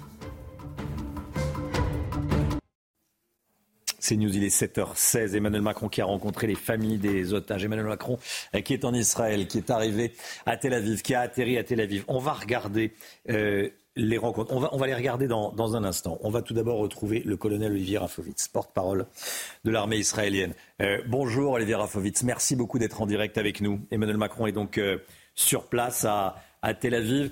Sa première rencontre est pour les familles des victimes, est pour les familles des otages euh, du, euh, du Hamas. Euh, ma question est toute simple. Qu'est-ce que vous attendez de la venue en Israël d'Emmanuel Macron? Bonjour et merci de m'inviter sur votre plateau ce matin de, de CNews. Écoutez, d'abord, la visite de M. Macron, président de la France, c'est toujours un honneur pour Israël de recevoir des hommes d'État de premier rang lorsque nous sommes en guerre, lorsque nous sommes face à cette guerre contre l'islamisme intégriste le plus horrible, le plus, le plus démoniaque, le plus génocidaire que nous avons connu, nous et l'État d'Israël. Et donc, euh, nous sommes euh, ravis et évidemment, euh, c'est important pour les relations entre Israël et la France et également pour la situation en général. Ça, c'est une réponse, excusez-moi, mais voilà, diplomatique. Est-ce que vous en attendez des avancées précises? Est-ce que, pour être très clair, la France a du poids? D'abord, la France a subi ici des pertes. Il y a des victimes parmi, parmi les, des morts français parmi les victimes. Il y a des kidnappés, la preuve, puisque le président rencontre euh, des familles euh, de, Français qui ont été kidnappés ou de Franco-Israéliens qui ont été kidnappés. Tout cela réuni fait que la France et Israël et d'autres pays travaillent main dans la main aujourd'hui pour, euh, pour faire que tous les otages, je dis bien tous les otages, binationaux israéliens rentrent à la maison. Et donc, dans ce cadre-là, je ne peux pas en dire plus, mais il est clair mmh. que la France, comme, comme d'autres États impliqués, a un rôle très important un rôle important et, qu'on imagine diplomatique de, négociation, mais je comprends, on comprend tous parfaitement qu'on peut pas, qu'on ne puisse pas en dire plus. Euh, les otages libérés hier soir par le, par le Hamas. 85 euh, ans, 79 ans, deux vieilles dames euh, libérées par, le, par le Hamas hier soir. Qu'est-ce que ça dit? Comment est-ce que vous accueillez cette nouvelle? C'est de la communication. Le Hamas euh, cherche à faire croire qu'il a une once d'humanité. Comment est-ce que vous accueillez cette libération?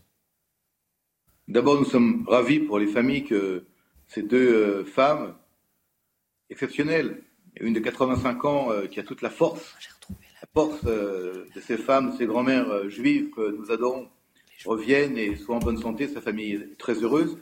la deuxième femme également est là. Je rappelle que leurs maris sont toujours otages.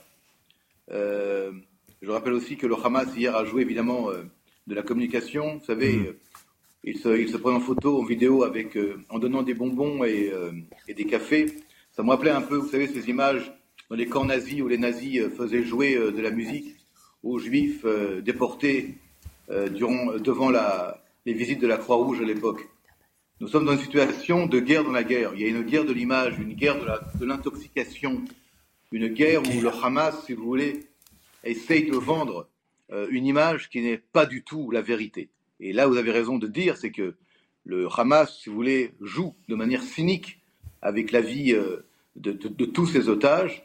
Et lorsqu'il en libère deux, euh, il veut, entre guillemets, recevoir un soutien quelconque. Nous sommes face à une machine à tuer, à une machine à tuer des juifs, et il faudra tout faire pour les éradiquer en parallèle, nous ferons également tout pour que tous les otages reviennent sains et saufs à la maison, comme les deux femmes hier soir, les deux euh, mamies qui ont été euh, hmm. euh, reçues par leur famille et par, par leurs petits-enfants avec tout, tout, tout l'amour. Emmanuel Macron va apporter son soutien à Israël sans réserve, nous dit euh, l'Élysée, soutien sans réserve de la France euh, à, Israël. Euh, il va également appeler à la relance du, plan de paix. Qu'est-ce que vous nous dites ce matin? Que rien ne sera fait, rien ne sera envisagé tant que tous les otages ne seront pas libérés et tant que le Hamas ne sera pas détruit Vous savez, on est ensemble depuis maintenant 18 jours dans des dans des, discussions sur cette situation. Israël a subi un choc, euh, un choc terrifiant. Euh, plus de 1400 morts, 5500 blessés, 222 euh, kidnappés, plus de 100 disparus. Le Hamas ne peut pas, dans aucun cas, continuer à être le Hamas, l'organisation terroriste et, et le régime en place, le gouvernement de la bande de Gaza. Il va tout, il va tout faire pour, falloir faire pardon, pour le détruire, et nous allons le détruire. Et au-delà de cela, euh, il n'y a pour l'instant aucun compromis possible avec le Hamas. Aucun.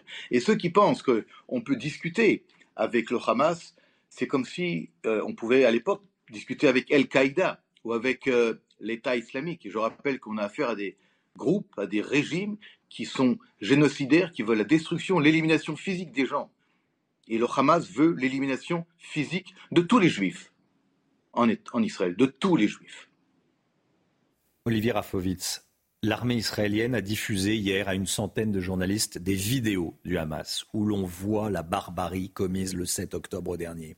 C'est pour convaincre ceux qui ont des, doutes sur les atrocités, euh, ceux qui refusent de voir Israël comme, la victime Vous savez, euh, on n'a jamais été, nous, les Israéliens, avec l'habitude de montrer euh, l'immontrable. On a toujours été dans une espèce de, de, pudeur, de pudeur des images. Et cette fois-ci, après beaucoup d'hésitation, beaucoup, on a décidé de montrer ce que les terroristes du Hamas ont filmé eux-mêmes. Et on, l'a fait parce que, vous l'avez dit maintenant, il y a des gens, des États, certains États, pas la France évidemment, certains médias, qui doutent de la véracité de cette situation, qui mettent en doute la barbarie euh, du Hamas, qui mettent en doute les crimes qui ont été commis. Et il faut aujourd'hui, malheureusement, dans cette guerre, dans la guerre, dans la guerre des images, dans la guerre psychologique, dans la guerre d'influence, il faut montrer pour que les gens sachent. Et je vous le dis également parce que il y a parfois des gens qui pensent que l'islamisme intégriste, c'est sympathique, c'est euh, beau, c'est intéressant. Non, non, non. C'est la barbarie la plus extrême. C'est la barbarie qui mène à des actions génocidaires. Je voudrais juste donner un exemple. Hier, le Shin Bet euh, a, montré quelques images d'interrogatoire de terroristes qu'on a pu arrêter après, euh, après le drame après le massacre. Et un des terroristes raconte que il appelle sa mère au téléphone avec son iPhone et il dit J'ai tué dix juifs. Et sa mère, de l'autre côté, est en liesse et lui dit Bravo, bravo, c'est formidable. C'est ça, le Hamas, et c'est ça que nous combattons, et c'est ça que nous allons écraser. Parce que si nous n'écrasons pas le Hamas, eh bien tous les groupes terroristes salafistes de par le monde penseront qu'il y a une faille et qu'il faut continuer, qu'il faut tuer. Tuer des juifs, tuer des chrétiens, tuer des, des, Européens, tuer tout ce qui n'est pas islamiste. Et ça, c'est un danger fondamental, non pas seulement pour Israël, mais pour le monde. Merci, colonel Olivier Rafovitz, porte-parole de l'armée israélienne. Merci d'avoir été en direct avec nous ce matin dans la matinale de, CNews. Euh, merci à vous. Et ce, une heure après l'arrivée d'Emmanuel Macron en Israël, il a atterri à Tel Aviv. C'était en direct sur CNews. On, on voit les images, bien sûr, ce matin. Euh, les voici. À 8h30, soyez là si vous le pouvez, bien sûr. Nadine Morano sera avec nous depuis Israël. Nadine Morano, invitée de la matinale.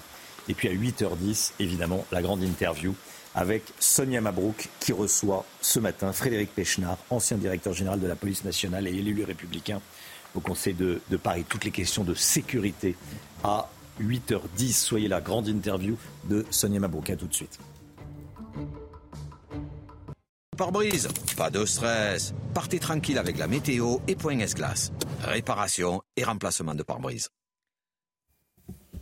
Le temps, le temps avec vous Alexandra Blanc. Quel est le menu du jour? Il y a quelques départements vigilance orange. Oui, avec actuellement des orages assez forts du côté de Cannes ou encore de Nice. Situation à surveiller avec au total six départements placés sous surveillance en raison du risque de pluie inondation avec beaucoup d'eau déjà ce matin, principalement entre l'Ardèche et le Jura. On va le voir sur la carte avec un temps très instable, grosses perturbations. On attend également de fortes pluies sur les Alpes-Maritimes. En revanche, le temps est lumineux sur l'ouest. Dans l'après-midi, petit à petit, les pluies vont se décaler. Attention, beaucoup d'instabilité euh, du côté de la Corse avec des orages localement assez imposants euh, sur le centre de la Corse ou encore sur l'ouest. Et puis, nouvelle perturbation qui va arriver par la Bretagne. Côté température, c'est très doux ce matin. 10 degrés à Paris, 11 degrés pour le Pays Basque. Dans l'après-midi, la douceur se maintient. 14 à 15 degrés au nord de la Loire, tandis que vous aurez 23 degrés en Corse ou encore du côté de Montpellier.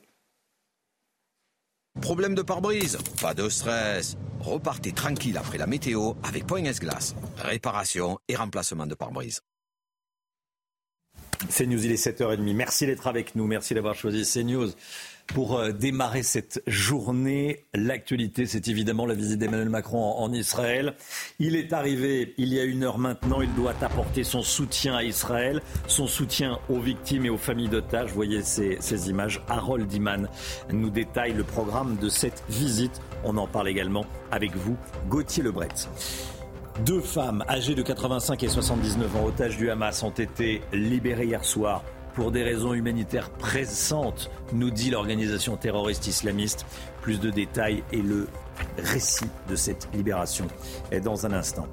L'armée israélienne qui a par ailleurs choisi de montrer à des journalistes des vidéos tournées par les terroristes du Hamas où l'on voit les horreurs commises le 7 octobre dernier objectif, faire taire ceux qui doutent de ces abominations et qui ne veulent pas voir Israël comme la victime. On va y revenir avec vous.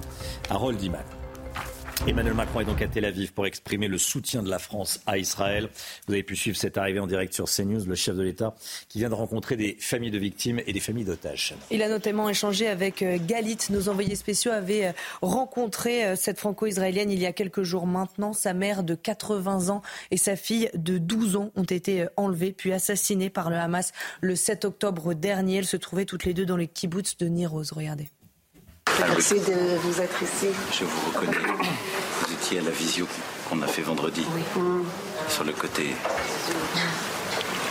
C'est deux, c'est deux mes... C'est ma fille et mon garçon et le, le papa en fait. Ils sont là. Ils sont euh, J'espère que vous avez de, bons, de bonnes nouvelles. Je salue tout le monde, bonjour. Ça a Benoît. Ma fille et ma mère sont mortes déjà. Mais il y a. Et vous avez des disparus aussi dans la famille Ce sont nos sœurs. On est, on est sœurs et a C'est c'est ma maman, euh, notre maman. notre maman. Elle est morte. Ma- C'est quoi le prénom de votre maman? Antoine Estève en direct de Tel Aviv avec nous. Euh, Antoine, avec Fabrice Elsner pour les images. Les, les familles des otages attendent beaucoup de cette visite d'Emmanuel Macron. Oui, il y a un très grand espoir après la libération des deux otages, des deux vieilles dames hier soir à la frontière avec euh, l'Égypte, des dames qui étaient blessées et semble-t-il au bout de longues négociations avec des émissaires envoyés à l'intérieur de la bande de Gaza, ça a prouvé que c'était possible, malgré la guerre, malgré le contexte diplomatique international, malgré les pressions de l'Iran aujourd'hui, que c'est possible de libérer des otages. Donc forcément, tous les otages, les familles des otages que nous rencontrons ici, notamment à Tel Aviv, hier on était encore avec une réunion de familles d'otages justement et des diplomates internationaux qui sont venus les rencontrer, les familles d'otages qui disent qu'aujourd'hui elles ne veulent plus la guerre parce qu'elles ont peur pour ceux qui sont détenus en otage sur la bande de Gaza et qui risquent d'être blessés, qui risquent d'être tout simplement eh bien, empêchés de pouvoir sortir de la bande de Gaza par une opération armée plus importante. Et de l'autre côté, ces familles de victimes ultranationalistes, très souvent, hein, que nous rencontrons et qui nous disent non, il faut éliminer le Hamas, il faut aller absolument plus fort aujourd'hui pour l'armée israélienne à l'intérieur de la bande de Gaza, d'une façon territoriale, donc avec une invasion de la bande de Gaza. Donc c'est ce que je vous disais tout à l'heure, c'est une ambivalence, c'est euh, un double discours qu'on entend beaucoup aujourd'hui chez les familles de victimes qui vont rencontrer le président Macron. Merci beaucoup Antoine Estève. Emmanuel Macron euh, en Israël pour euh, rencontrer donc les familles des victimes, les familles des otages. Ensuite, le Premier ministre israélien. Tout d'abord, le président israélien, puis le, Premier ministre israélien. On va, voir le, programme précis avec vous, Gauthier Lebret, dans un instant. Tout d'abord, l'aspect diplomatique. Euh, ce que va dire Emmanuel Macron aux autorités israéliennes, Harold Iman, c'est un soutien à Israël, un soutien, je cite l'Élysée, hein, sans réserve.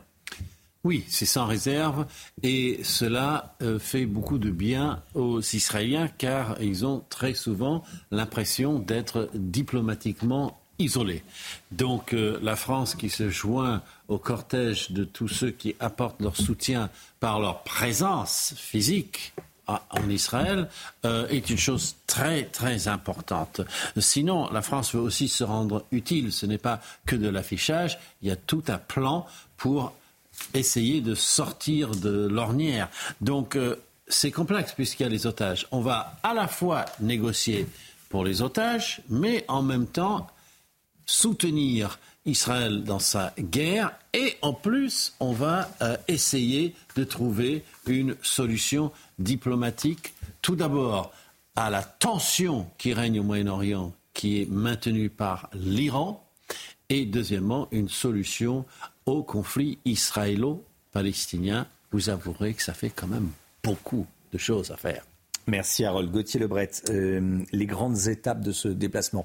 Euh, premier déplacement, on le voit sur les images. Première, euh, première étape, c'est la rencontre avec les familles des otages. Et c'était très important de commencer par ça pour le chef de l'État, puisqu'il y a 30 Français qui sont morts et il y en a 7 qui sont toujours disparus, probablement Et c'est vrai que quand la France insoumise refuse de qualifier le Hamas de terroriste alors que vous avez 30 de leurs ressortissants français qui ont été assassinés par euh, ces terroristes, euh, c'est très choquant. Donc ensuite, euh, Emmanuel Macron va rencontrer le président Herzog, le président israélien. Ensuite, ça sera Benjamin Netanyahou, le Premier ministre, puis le chef de l'opposition. Et on est en mesure de vous confirmer qu'Emmanuel Macron va ensuite se rendre en Cisjordanie pour rencontrer le président de l'autorité palestinienne, c'est-à-dire Mahmoud Abbas. Et quand euh, l'Élysée dit que Emmanuel Macron va apporter un soutien sans réserve à Israël, en fait, ce n'est pas vrai, parce qu'Emmanuel Macron va être dans euh, le en même temps. Hier, dans ce brief de l'entourage du président de la République avant sa visite en Israël. On disait même que Emmanuel Macron pouvait euh, demander un, un cessez-le-feu. Je cite l'entourage du président de la République. Nous souhaitons une pause humanitaire qui nous donne suffisamment d'espace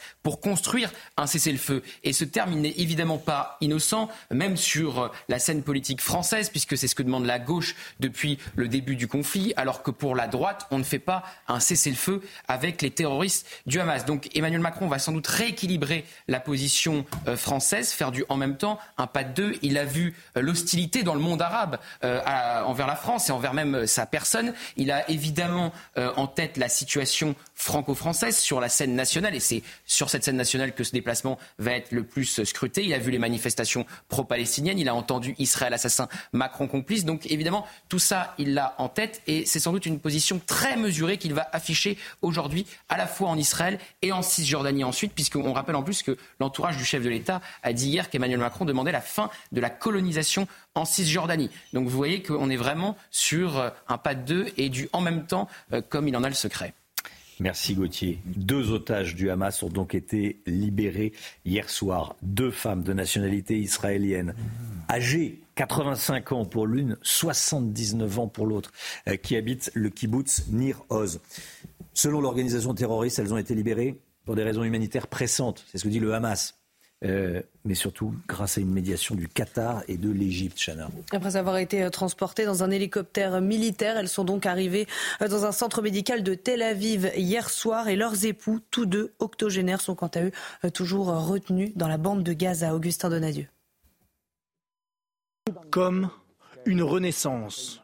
Affaiblis après 16 jours en enfer, les deux otages du Hamas peinent à marcher seuls.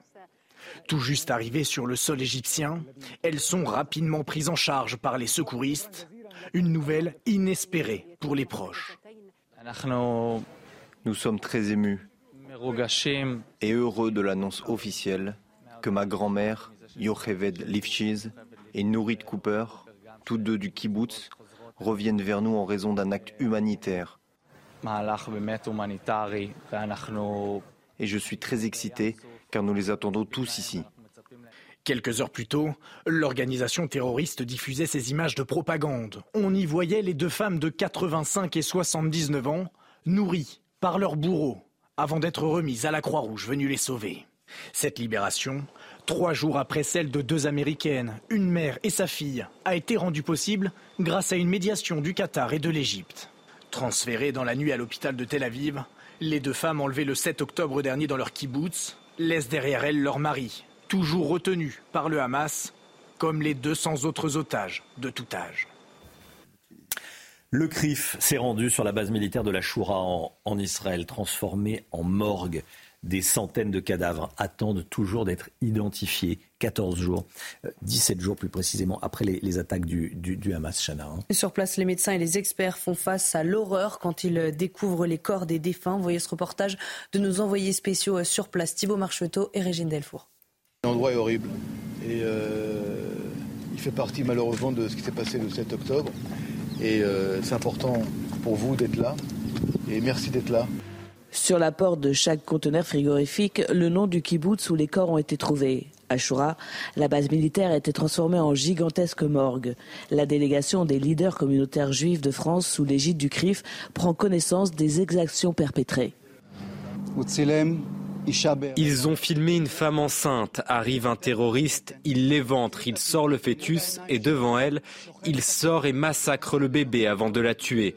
Tout est filmé. Des bébés dont la tête a été décapitée, des soldats et des citoyens dont le sexe a été coupé, des petites filles, des femmes âgées qui ont été violées.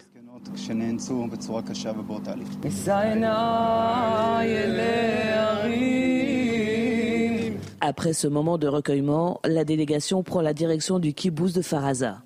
Le président du CRIF, Jonathan Arfi, particulièrement touché, partage son émotion. C'est d'une violence inouïe ce que nous avons vu, euh, les récits qui nous ont été faits, euh, les corps suppliciés, les corps calcinés, démembrés.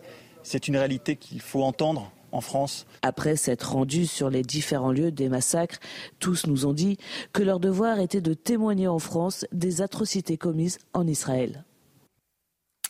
C'est News, il est 7h40. Restez bien avec nous. Emmanuel Macron se trouve euh, actuellement en Israël. Il a atterri euh, ce matin. On l'a vécu ensemble. Il est à, Tel Aviv. Euh, voici l'image. Juste après la petite pause publicitaire, on se retrouvera avec vous, Harold Iman. On va parler de l'armée israélienne qui a décidé de montrer à une centaine de journalistes hier 45 minutes de vidéos tourné par les terroristes du Hamas le 7 octobre dernier. Il s'agit de montrer les atrocités commises pour que les journalistes témoignent euh, de ce qu'ils ont vu. On en parle avec vous, Harold, dans, dans un instant. À tout de suite. C'est News, il est 8h moins le quart. Merci d'être avec nous. Emmanuel Macron est à Tel Aviv pour exprimer le, soutien de la France à Israël. Vous avez pu suivre son, euh, son arrivée en direct sur CNews. Euh, bien sûr, le chef de l'État qui vient de rencontrer des familles de victimes, des familles d'otages, Chana. Hein. Il a notamment échangé avec euh, Galit, sa mère de 80 ans et sa fille de 12 ans ont été enlevées puis assassinées par le Hamas le 7 octobre dernier. Elles se trouvaient toutes les deux dans le kibbutz de Niroz. Regardez. Merci de vous être ici. Je vous reconnais. Vous étiez à la visio qu'on a fait vendredi. Oui. Sur le côté.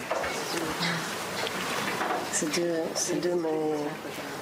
C'est ma fille et mon garçon et le, papa offert. Ils sont là. Ils sont euh... J'espère que vous avez de bonnes nouvelles. De bonnes nouvelles. Je salue tout le monde, bonjour. Ça a Benoît. Ma fille et ma mère sont mortes déjà. Mais il y a... Et vous avez des disparus aussi dans la famille Ce sont non. sœurs. On est, on est sœurs et. On est sœurs. C'est ma maman. Euh, notre maman. Notre maman. Elle est morte. Ma... C'est quoi le prénom de votre maman? L'armée israélienne a décidé de montrer à une centaine de journalistes 45 minutes de vidéos du Hamas sélectionnées par Tzal, où l'on voit les atrocités commises par le groupe terroriste. Les atrocités, on, les voyait à l'instant, hein. euh, le témoignage de ces euh, familles, de ces filles de, victimes des, terroristes islamistes du, Hamas. Harold Iman, il s'agit très clairement de mettre fin, en diffusant ces vidéos tournées par les terroristes du, Hamas, euh, de mettre fin au doute de ceux qui ne veulent pas voir les, abominations commises par le Hamas contre Israël. Et c'est ça qui a étonné euh, l'armée israélienne, le gouvernement, c'est qu'il y avait une espèce d'incrédulité devant les euh, images. C'est un effet de, de, guerre précédente, la guerre en Syrie, où à la fin on ne savait plus si c'était la photo d'un camp ou de l'autre. Mais là, ça les a étonnés, et donc ils ont décidé de passer outre leur propre pudeur, car euh, montrer des corps, etc., ce n'est pas vraiment euh, positif, hein, c'est vraiment négatif dans le judaïsme, mais ils ont dit il faut quand même le faire. Donc ils ont invité les journalistes, une centaine, pour voir les vidéos euh, des massacres, et ça, ça commencé un petit peu à retourner, surtout euh, les, ça, leur a retourné le système. Il y a des journalistes qui ont même quitté la salle, tellement c'était difficile à regarder.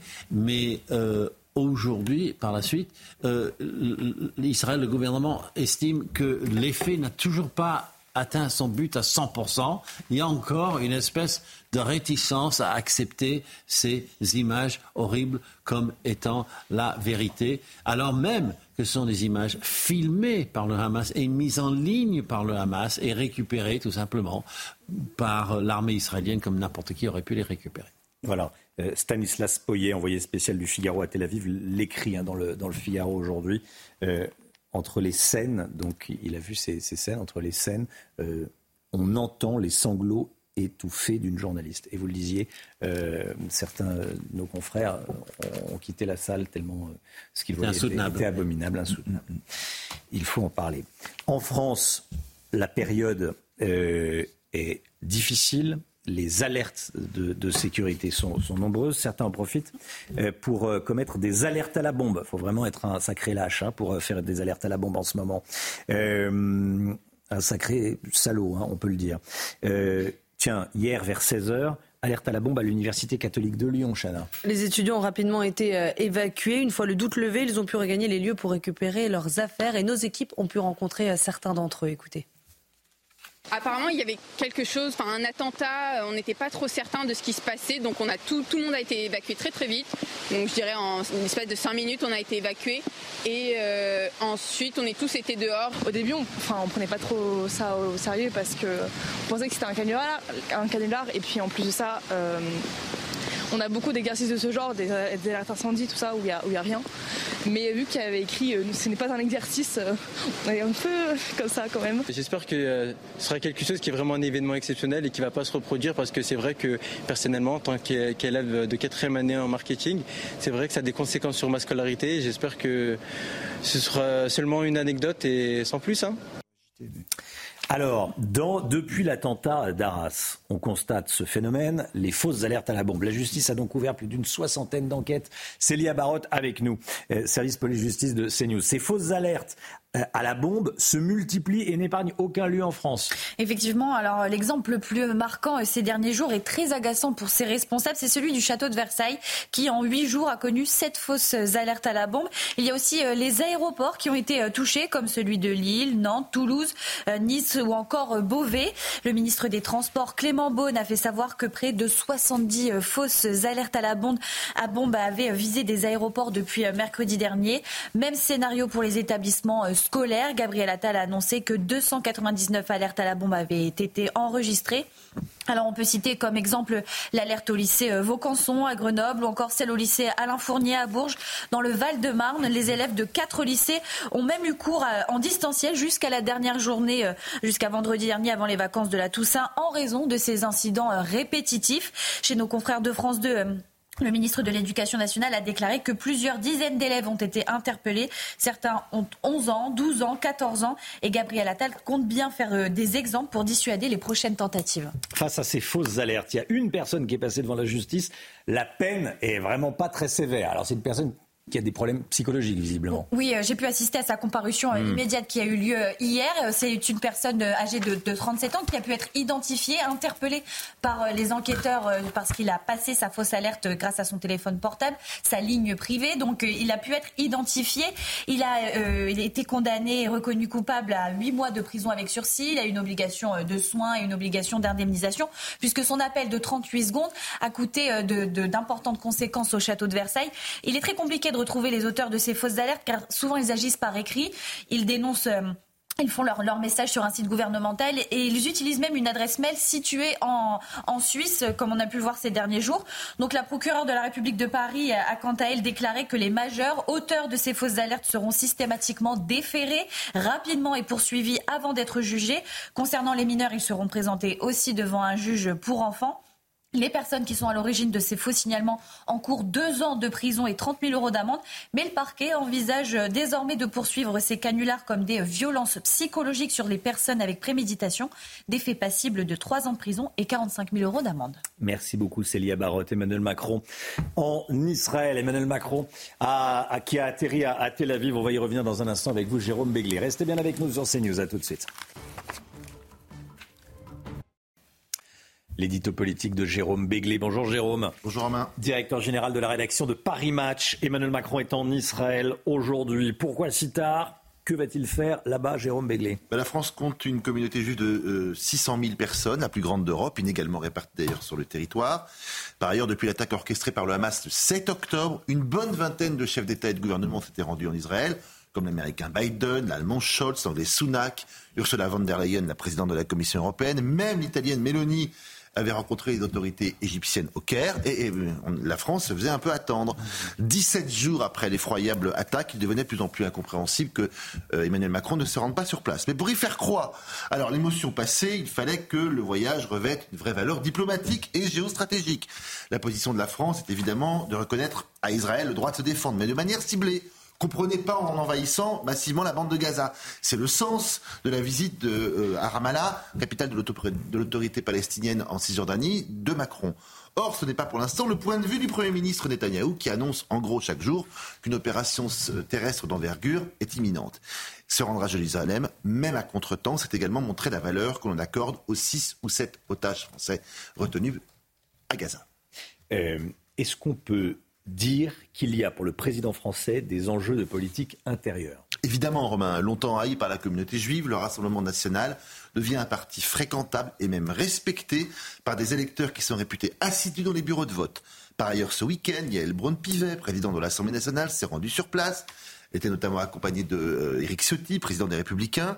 Certes, Catherine Colonna avait fait le déplacement quelques jours avant, mais l'absence d'Emmanuel Macron commençait par se voir. Il n'avait d'autre choix que de se rendre là-bas, surtout quand la France insoumise prend très bruyamment ses distances avec Israël et ne veut pas qualifier le Hamas pour ce qu'il est, c'est-à-dire un mouvement terroriste. Nos débats nationaux dépassent nos frontières et commencent à nuire à notre pays, à sa crédibilité et à sa voie diplomatico-politique originale fixée par le général de Gaulle et sans cesse réitérée par ses successeurs être l'armée des Arabes, tout en étant un soutien sans faille à Israël, mais ça demande du tact, un vocabulaire, de la diplomatie, des mots qui sont absents du vocabulaire justement de Jean-Luc Mélenchon. Tout cela commençait à faire tâche, et euh, si vous me parlez d'expression, il fallait que quelqu'un euh, remette l'église au milieu du village. C'est justement la tâche d'Emmanuel Macron ce matin. Euh, c'est ce qu'il va vouloir faire. Ces, faits des gestes seront disséqués, scrutés. Il pourrait même exciter nos banlieues très sensibles sur un sujet qui leur sert de prétexte pour s'élever une fois de plus contre la France et tous ses symboles. Attention, voyage à très haut risque. Jérôme Béglé, directeur général de match de Paris Match. Merci beaucoup Jérôme. Vous restez avec nous bien sûr. 7h58 euh, avant de repartir en, Israël, avant de repartir euh, pour suivre ce déplacement présidentiel d'Emmanuel Macron. Le temps tout de suite, un mot du temps, Alexandra Blanc. Problème de pare-brise Pas de stress. Partez tranquille avec la météo et Point S-Glace. Réparation et remplacement de pare-brise. Alexandra, quel est le menu du jour, le programme météo?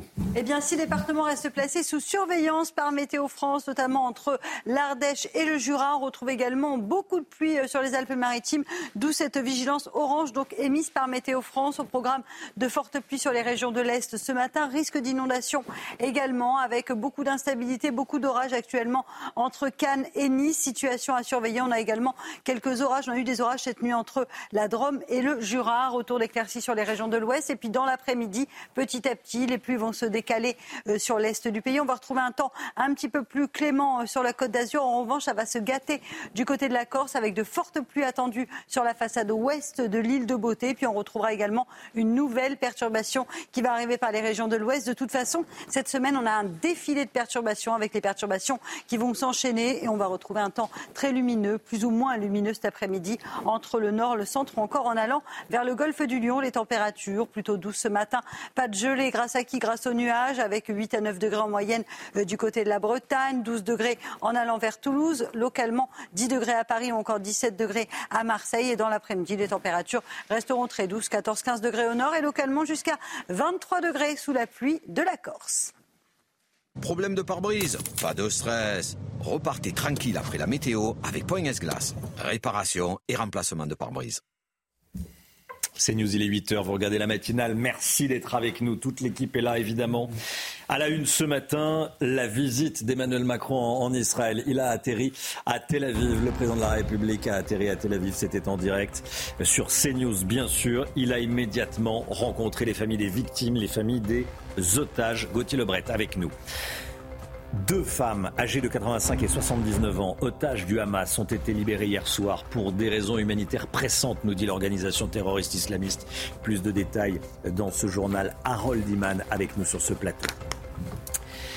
Emmanuel Macron à Tel Aviv pour exprimer le soutien de la France à, Israël. Regardons ensemble les images. On a pu suivre cette arrivée en direct. Euh, bien sûr, le chef de l'État qui, euh, après avoir salué les, officiels, a immédiatement rencontré des familles de victimes et d'otages. Le message est, important. On le voit ici, le président de la République, avec les familles de victimes, avec les, les familles d'otages. Harold Iman, c'est une rencontre attendue et importante pour Emmanuel Macron.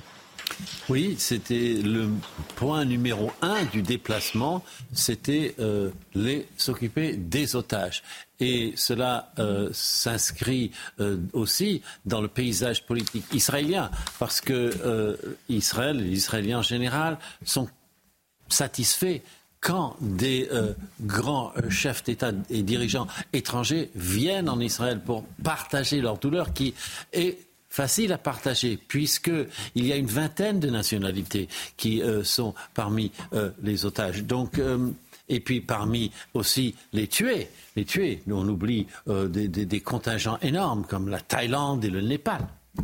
Harold Liman, vous restez bien sûr avec nous. On va partir sur le terrain, retrouver l'un de nos envoyés spéciaux, Chana. Oui, on va retrouver Antoine Estève en direct de Tel Aviv. Antoine, pendant la visite d'Emmanuel Macron, la guerre continue et le conflit s'enlise en raison des otages. Hein.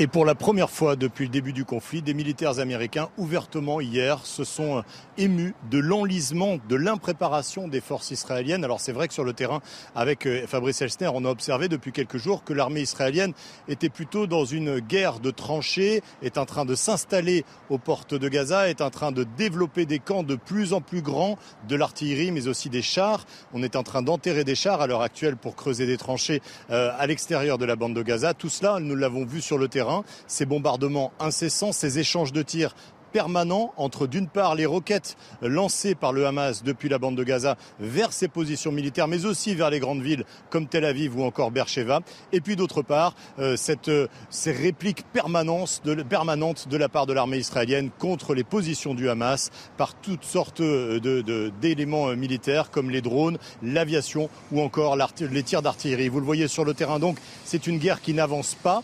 Ici, la société israélienne, en tout cas les habitants, tous les habitants avec qui nous en parlons sont quasiment unanimes et nous disent qu'il faut aujourd'hui un nouveau pas en avant et peut-être une opération terrestre d'envergure. C'est celle dont on vous parle maintenant depuis plus de 15 jours. Antoine Estève, envoyé spécial à, Tel Aviv, envoyé spécial de CNews à Tel Aviv avec Fabrice Elsner euh, pour les, euh, les images. Euh, Gauthier Lebret avec nous. Emmanuel Macron va apporter le soutien à Israël. Un soutien sans réserve, nous dit l'Elysée. Il n'y a pas de oui mais. Euh, message de solidarité univoque, c'est ce que dit l'Elysée. Ce qui est sans réserve, c'est la condamnation des terroristes du Hamas. Après, ce soutien, il n'est pas sans réserve, même dans la réplique euh, d'Israël, puisque l'Elysée, euh, il y a des briefs de l'entourage du président de la République à la veille de ses déplacements diplomatiques, et c'est très clair. L'Elysée, Emmanuel Macron, appelle à préserver la vie des populations civiles en étant, je cite, en évitant, je cite, une escalade dangereuse. Donc, c'est ce qu'il va dire évidemment au, au président israélien qui va rencontrer dans quelques minutes, puis à Benjamin Netanyahou, le, Premier ministre. Et ensuite, il va se rendre en Cisjordanie. On connaît moins les coulisses de ce déplacement pour rencontrer le patron, le président de l'autorité palestinienne, Mahmoud Abbas. Donc vous voyez qu'il veut ménager euh, les, deux camps, Emmanuel Macron. Il a en tête ce qui se passe évidemment euh, en France. Il a vu ces manifestations pro-palestiniennes, ces slogans Israël assassin, Macron complice. Il a vu aussi ce qui se passait dans le monde arabe, la grande hostilité envers euh, la France. Donc ce n'est pas un soutien inconditionnel, comme a pu le dire Yael Braun présidente de l'Assemblée nationale, qui était euh, sur place euh, ce week-end. Un déplacement d'ailleurs qui a agacé au sein même euh, de la majorité, puisque ce n'est pas la position de la France, alors qu'elle est la quatrième personnage de l'État, le quatrième personnage de l'État. Donc voilà, Emmanuel Macron va aujourd'hui faire aussi une conférence de presse avec Benjamin Netanyahou. Il y a un mot qui va être scruté. Va-t-il prononcer le terme de cesser le feu, puisqu'hier son entourage disait nous souhaitons une pause humanitaire qui nous donne suffisamment d'espace pour construire un cessez-le-feu. Ce n'est pas un terme innocent, c'est euh, souhaité par euh, la gauche, alors que la droite dit on ne demande pas un cessez-le-feu avec un groupe terroriste qui est le Hamas. Merci Gauthier. Euh, Jérôme Begley, vous vouliez rajouter quelque chose. On va être sur une sorte de en même temps diplomatique avec Emmanuel Macron? Oui, qui est un peu euh, l'inventeur du en même temps diplomatique sur la question euh, palestinienne et israélienne, c'est le général de Gaulle, hmm. qui, pour des raisons historiques, la France étant euh, le pays qui, a, qui, est, qui avait une, histoire coloniale importante, avait soutenu Israël, mais en même temps en soutenant les Arabes et les Palestiniens. Je rappelle cette phrase très connue de la conférence de presse du 27 novembre 1967, peuple d'élite, sûr de lui et dominateur. Tout est dedans. 8h06, restez bien avec nous. Dans un instant, la grande interview. Sonia Mabrouk reçoit Frédéric Pechnard sur CNews et sur Europe 1. A tout de suite. CNews, il est 8h12. Merci d'être avec nous. Bienvenue dans la matinale. Tout de suite, c'est la grande interview de Sonia Mabrouk qui reçoit ce matin Frédéric Pechnard, ancien patron de la, de la police nationale. La grande interview sur CNews et Europe 1. Place donc à la grande interview sur euh, CNews et Europe 1. Bonjour à vous, Frédéric Pechnard. Bonjour, Sonia Marouk. Et bienvenue. Vous avez été directeur général de la police nationale. Vous êtes en charge de la sécurité en tant que vice-président LR de la région euh, Île-de-France. Le président Emmanuel Macron est donc arrivé tout à l'heure euh, à Tel Aviv. Il y a beaucoup d'attentes, Frédéric Pechnard, autour de ce voyage, notamment de la part, bien sûr, des familles d'otages, de disparus français. À quelles conditions vous pourriez dire, ou on pourra dire, après son déplacement, que ça a été un voyage utile pour la France bah, C'est toutes les difficultés. Je crois d'abord qu'il fallait qu'il aille en Israël. Euh, le président des États-Unis. Il était temps, diriez-vous bah, c'est un peu le dernier qui est arrivé. Mais enfin, le président des États-Unis est allé, euh, la première ministre italienne, euh, le chancelier allemand, le premier ministre anglais. Donc c'était assez logique que le président de la République française puisse se déplacer. Rappelons tout de même que nous avons eu 30 Français qui ont été assassinés par le Hamas et qu'il y a sept Français qui sont portés disparus, dont tout porte à croire qu'ils sont aujourd'hui euh, les otages du Hamas. Donc oui, il fallait y aller. Après, pour quel résultat? Bien, on verra, on verra après. Euh, en tous les cas, ce que l'on sait déjà par euh, l'équipe de l'Élysée, c'est qu'Emmanuel Macron, il n'y a pas doute, va apporter un soutien plein entier euh, à Israël, tout en évoquant, Frédéric Pechnard, la relance d'un processus de paix et éventuellement aussi l'idée, comme l'a dit hier Elisabeth Borne, d'une trêve ou d'une pause humanitaire. Est-ce que c'est possible en ce moment? En ce moment même, ça me paraît relativement difficile. Le, président va rencontrer en dehors, bien sûr, des autorités israéliennes, d'après ce que j'ai pu lire, les autorités égyptiennes, jordaniennes, ce qui était absolument nécessaire. On ne pourra rien faire dans la région sans, par exemple, l'aide de l'Égypte. On voit bien que euh, les frontières de la bande de Gaza, c'est ou Israël ou l'Égypte. Donc si on veut faire sortir des gens de la bande de Gaza, c'est par la frontière euh, égyptienne. Et si on veut faire rentrer de l'aide humanitaire, c'est par la frontière égyptienne. Donc c'est une nécessité de parler à tout le monde. Maintenant, est-ce que c'est le bon moment pour commencer à parler de paix? On voit bien que le Hamas a finalement parfaitement euh, réussi son coup et a placé Israël dans une position qui est impossible. Euh, il y a une attaque extrêmement brutale et massive de la part du Hamas. On a eu euh, plus de juifs tués que jamais depuis la Deuxième Guerre mondiale. Donc Israël est obligé de riposter. Une obligation pour la survie d'Israël. C'est ce que vous dites. Sans réserve, hier, justement, à l'Assemblée, dans votre parti euh, LR, Michel Tabarot apporte un soutien inconditionnel à Israël. Est-ce que vous reprenez ces mêmes mots? Oui, absolument. Le Parti des Républicains soutient de manière inconditionnelle Israël. Israël est une démocratie. Israël est un peuple qui est l'ami de la France depuis toujours. Et Israël a subi une attaque euh, extrêmement grave, violente, monstrueuse euh, il est normal que nous soyons aux côtés d'Israël. Imaginons tout à l'heure, dans quelques instants, Emmanuel Macron euh, aux côtés soit du président israélien ou du Premier ministre israélien Netanyahu qui appelle à un cessez-le-feu. Qu'est-ce que vous vous dites, Frédéric Pechnard Est-ce qu'on peut appeler à un cessez-le-feu? Avec qui? Avec le Hamas? Bah, C'est vrai qu'on ne peut pas être contre l'idée ni d'un cessez-le-feu, ni d'une paix. Euh, voilà, c'est, ce qui se passe aujourd'hui en Israël est, naturellement affreux. Et moi, je ne fais pas de hiérarchie entre les victimes civiles de part et d'autre. La différence, c'est que le Hamas a volontairement attaqué euh, euh, des, civils, ce qui n'est pas le cas de l'armée israélienne. Mais est-ce qu'on va être entendu, euh, Frédéric Pechner, parce que là, nous parlons de la position de la France. Est-ce qu'elle a encore, selon vous, un poids, une influence? Est-ce que, est que la France, quand elle parle, elle est écoutée dans cette région? Puisque là, la crainte, rappelons-le, c'est la crainte d'un embrasement, d'une contagion. Oui, bien sûr. Bien sûr, en dehors de ce qui se passe aujourd'hui euh, à l'intérieur d'Israël, quelle est la position des Iraniens? C'est quelque chose qui inquiète énormément les Israéliens. Quelle est la position des pays qui sont autour? Quelle est la position de la Russie, des États-Unis? Bien sûr, c'est inquiétant. Alors, quel est notre poids? Ah, Aujourd'hui, on a un petit peu l'impression que sur la scène politique internationale et même européenne, la France a quand même perdu euh, de, de son aura. C'est incontestable. Maintenant, j'ose espérer que la voix de la France compte toujours.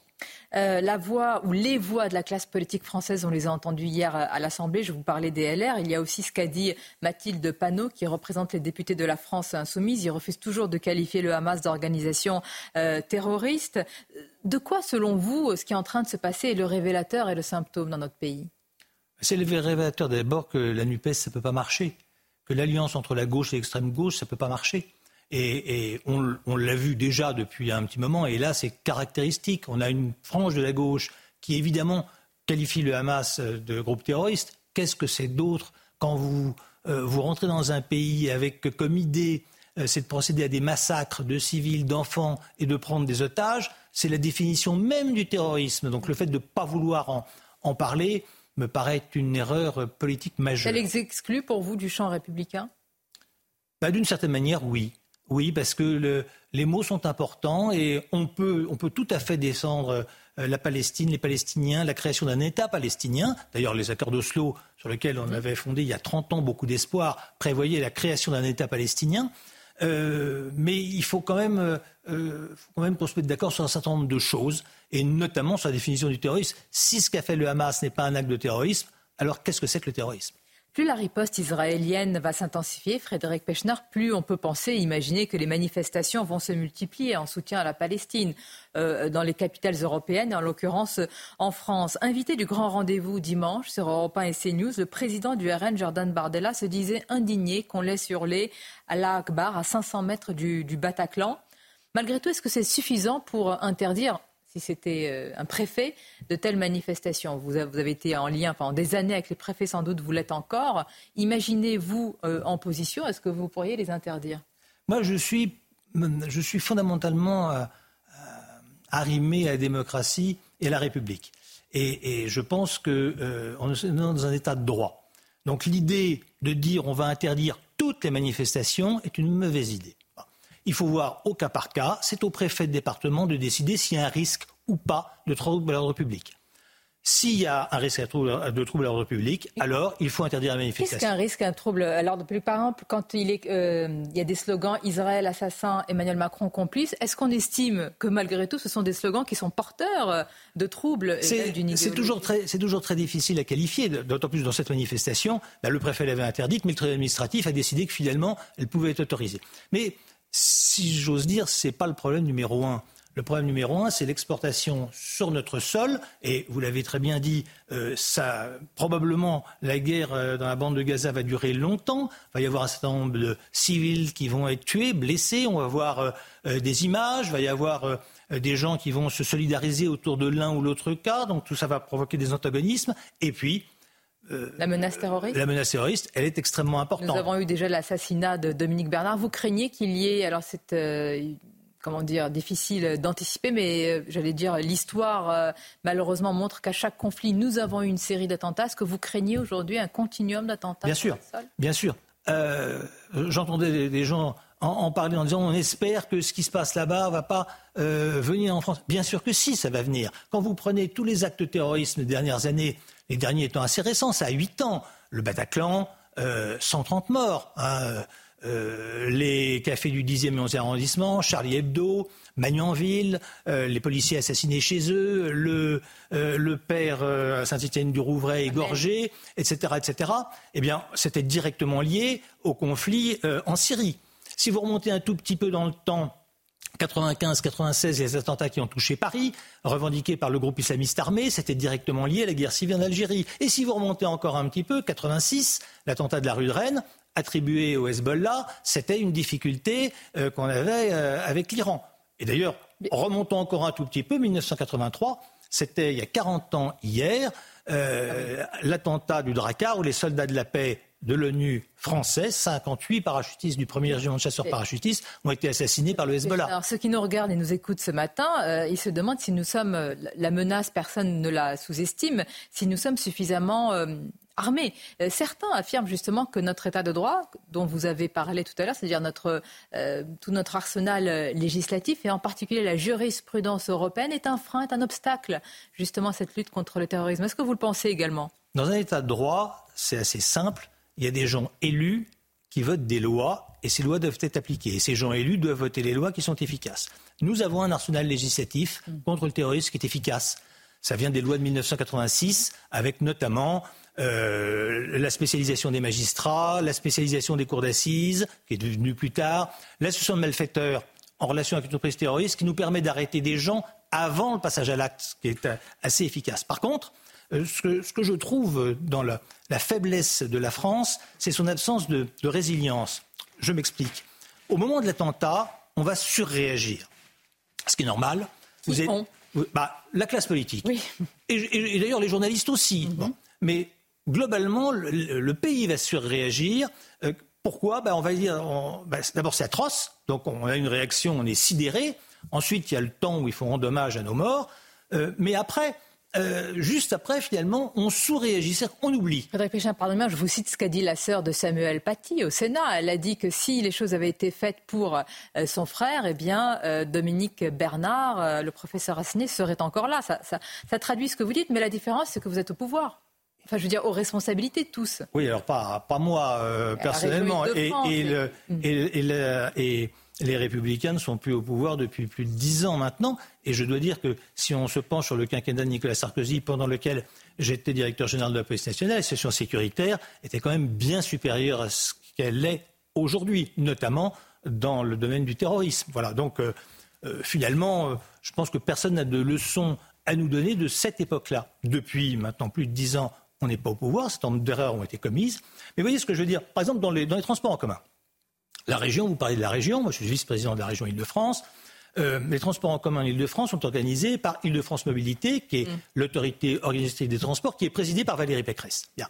On s'est donné beaucoup de mal pour améliorer euh, la sécurité dans les transports en commun. On a mis la vidéo partout, on a recruté 1000 personnes dans le, euh, la première euh, tranche. Maintenant, on a été réélu, on va à nouveau recruter 1000 autres personnes. On paye euh, des réservistes de la gendarmerie pour tourner, etc., etc. Nous avons fait également un centre de commandement unique. Mm. Il était financé intégralement par la région. Il est maintenant piloté par le préfet de police. Mais dans ce centre de commandement, en vue des Jeux Olympiques, on a la police, mais également la SNCF et la RTP, financés par nous.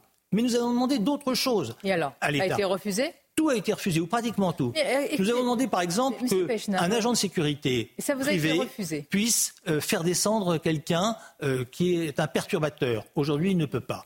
On a demandé que quand il y avait des gens qui faisaient des actes d'incivilité, voire de délinquance, on puisse contrôler leur identité. ça veut dire quoi Que l'État, le gouvernement, l'exécutif ne vous suit pas quand vous voulez durcir au niveau de la sécurité Nous avons demandé, dans le cadre de la loi sur les Jeux Olympiques, la possibilité d'introduire une expérimentation sur la reconnaissance faciale. Vous savez, vous avez, ça marche la reconnaissance faciale. Bah, certains veulent leur invoquer. Euh, sur, votre, sur votre téléphone portable, bah, vous l'ouvrez avec euh, la reconnaissance faciale pour rentrer dans un certain nombre de, euh, de, sociétés aussi. Expliquez-nous, c'est un double discours que vous dénoncez Quand vous passez par... C'est pas un double discours, c'est qu'on oublie et on repart. Il n'y a pas de constance, si vous voulez. Or, il faut, c'est ce que j'appelle la résilience, il faut une constance dans la lutte. Mais... Il est anormal, alors qu'on a les moyens de le faire, qu'on ne puisse pas avoir un système de reconnaissance faciale. Alors, pour l'instant, on pourrait se contenter des terroristes, mais pendant les Jeux et au moins pendant les Jeux Olympiques. Mais Frédéric Péchin, expliquez-nous, parce que le, gouvernement dit l'inverse. Par exemple, sur le projet de loi immigration, Gérald Darmanin dit Mais regardez, s'ils ne votent pas le texte, c'est eux qui sont favorables au statu quo et ne me permettront pas d'avoir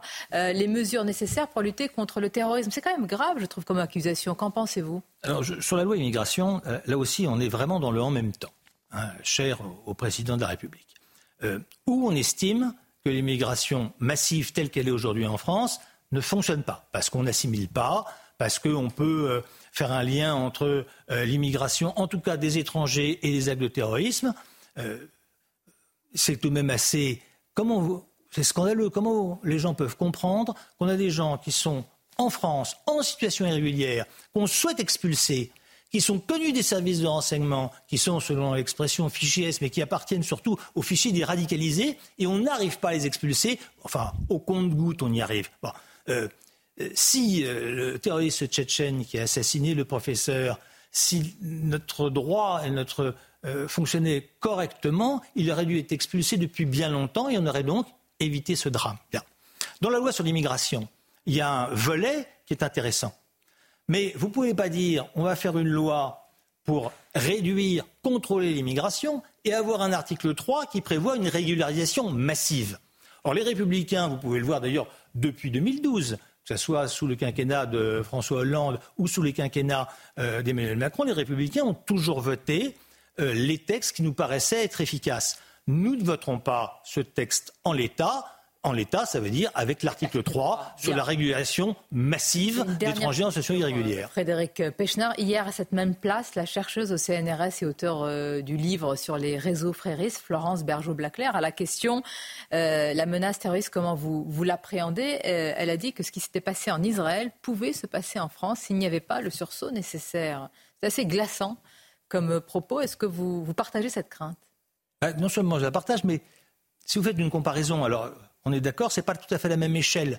Mais euh, les attentats que nous avons subis en novembre 2015, C'était des terroristes qui sont arrivés, qui ont déambulé dans Paris et qui ont assassiné au hasard, euh, enfin au hasard, au Bataclan et après sur les terrasses, un certain nombre de civils jeunes, parfaitement innocents, qui n'avaient rien à voir avec rien. Donc on a subi, il y a huit ans, euh, le même type d'attaque, avec évidemment un, niveau moindre. On a quand même eu 130 morts, voilà. Et probablement d'ailleurs, si, euh, si on ne les avait pas stoppés, ils étaient évidemment, les terroristes étaient aussi moins nombreux, c'est plus compliqué. Mais euh, on est déjà dans les prémices. On a déjà vécu ça.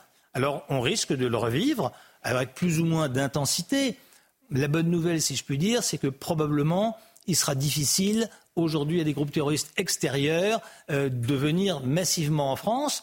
Mais par contre, on n'est pas du tout à l'abri euh, d'une attaque endogène avec un ou, même plusieurs individus. On l'a vu à Nice, un individu seul peut provoquer une catastrophe avec 86 morts.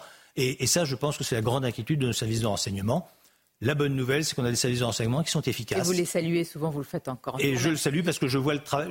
Bien sûr. Pour les avoir côtoyés professionnellement, je sais le travail qu'ils font. Et puis pour les résultats qu'ils ont aujourd'hui, bah, on, peut tirer un coup de chapeau et aux services de renseignement et à la police française. Merci Frédéric Pechnard, c'était votre grande interview. Bonne journée, à bientôt. Bonne journée. C'est News, il est 8h30. Merci à vous, Sonia Mabrouk. La grande interview de Frédéric Pechnard. Euh, ce matin, l'actualité, c'est évidemment ce qui se passe en Israël. Emmanuel Macron est sur place. L'équipe de la matinale est là. On est avec euh, Chana Lousteau, bien sûr. Le docteur Brigitte Milieu nous a rejoint. Bonjour Brigitte. Bonjour. On est avec euh, Gauthier Lebret. On est avec Harold Iman, Célia Barotte, service police-justice de, de CNews. Et bien sûr, Alexandre Blanc. On va regarder tout d'abord l'image de l'atterrissage de l'avion présidentiel à Tel Aviv. C'était ce matin, un peu avant 6h30.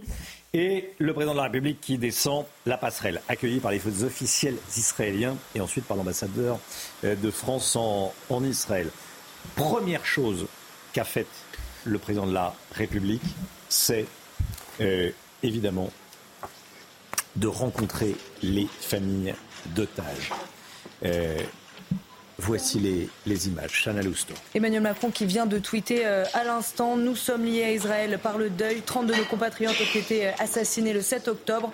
Neuf autres sont encore portés disparus ou retenus en otage. À Tel Aviv, auprès de leur famille, j'ai exprimé la solidarité de la nation.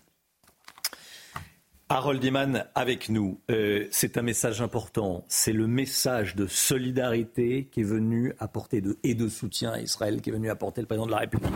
cette rencontre avec les, familles d'otages.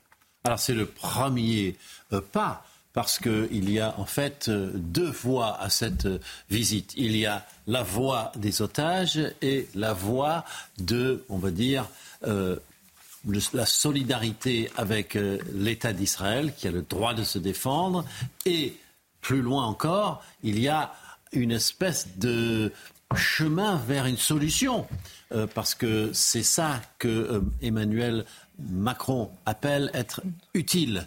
Il a dit je, j'irai en Israël quand ma présence sera utile. Donc voilà, la preuve sera donnée dans les heures qui viennent. Il faut négocier euh, avec euh, les pays euh, arabes. Il faut obtenir que l'aide humanitaire entre à Gaza. il faut laisser Israël attaquer le, et éliminer le Hamas mais dans des règles internationales. Bon, il y a beaucoup de facteurs un peu équilibristes là-dedans. Et puis, il faut éviter, et ça, pour moi, c'est ce qui compte le plus chez les Français, éviter que l'Iran se mêle de cette affaire et fasse embraser le Moyen-Orient. Nadine Morano est en direct avec nous, députée européenne Les Républicains. Merci beaucoup Nadine Morano d'avoir choisi CNews pour parler ce matin. Vous êtes sur place en tant que députée européenne euh, Les Républicains.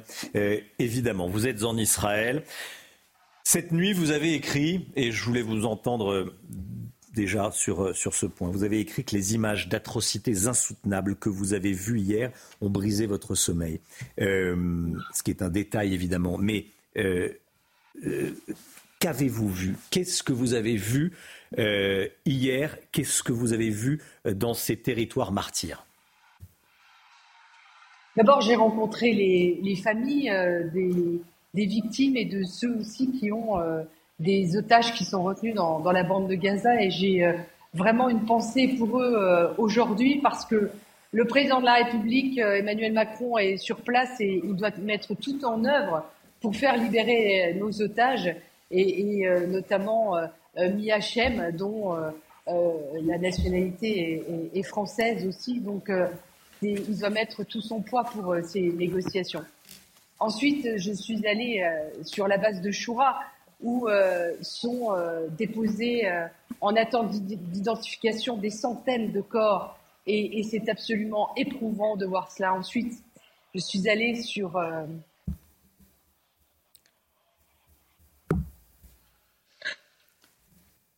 On va reprendre parce que Nadine Morano est extrêmement émue. Comment ne pas l'être et c'est Nadine Morano qui va nous dire si elle accepte ou pas de, de, de, de, revenir. Euh, euh, voilà, Nadine Morano qui, qui, qui, reparle. Euh, Nadine Morano, on, on, a tous connu ça et je vais vous dire, voilà, vous êtes à nouveau à l'antenne, Nadine Morano.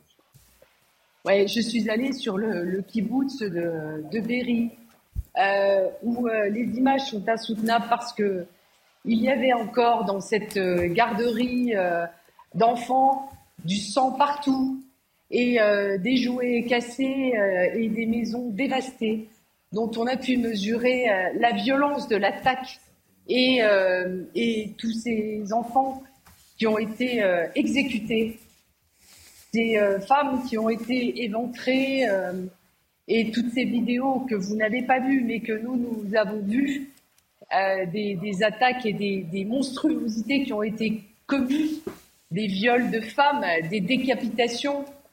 Et c'est absolument euh, incroyable de voir que euh, en 2023 on puisse revivre euh, une attaque aussi terrible qui a pour but d'éliminer des juifs, en fait, de tuer des juifs.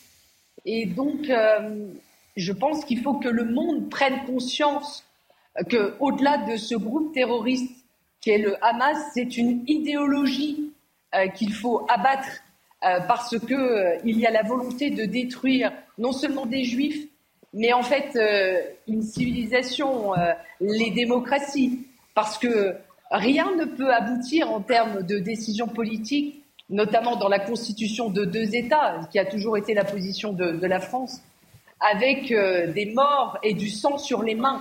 On ne peut aboutir à rien en termes de négociation et de proximité de vie. J'ajoute que tous ceux qui ont été abattus, notamment dans ces kibbutz, sont des personnes euh, qui œuvraient pour la paix. Tous ces jeunes qui ont été abattus au cours de ce festival de musique, nous sommes passés euh, devant ce site. Euh, c'est effroyable de voir qu'on a pu abattre tous ces jeunes qui dansaient et qui dansaient pour la paix, en fait, au cours de ce festival.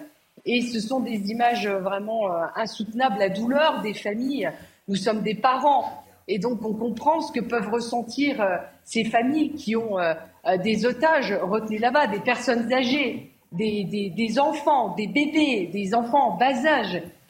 c'est intolérable, c'est insoutenable. Et quand j'entends en France qu'on essaye de mettre sur un même point d'équité un, un territoire qui a été attaqué et les attaquants, c'est inentendable, c'est impardonnable.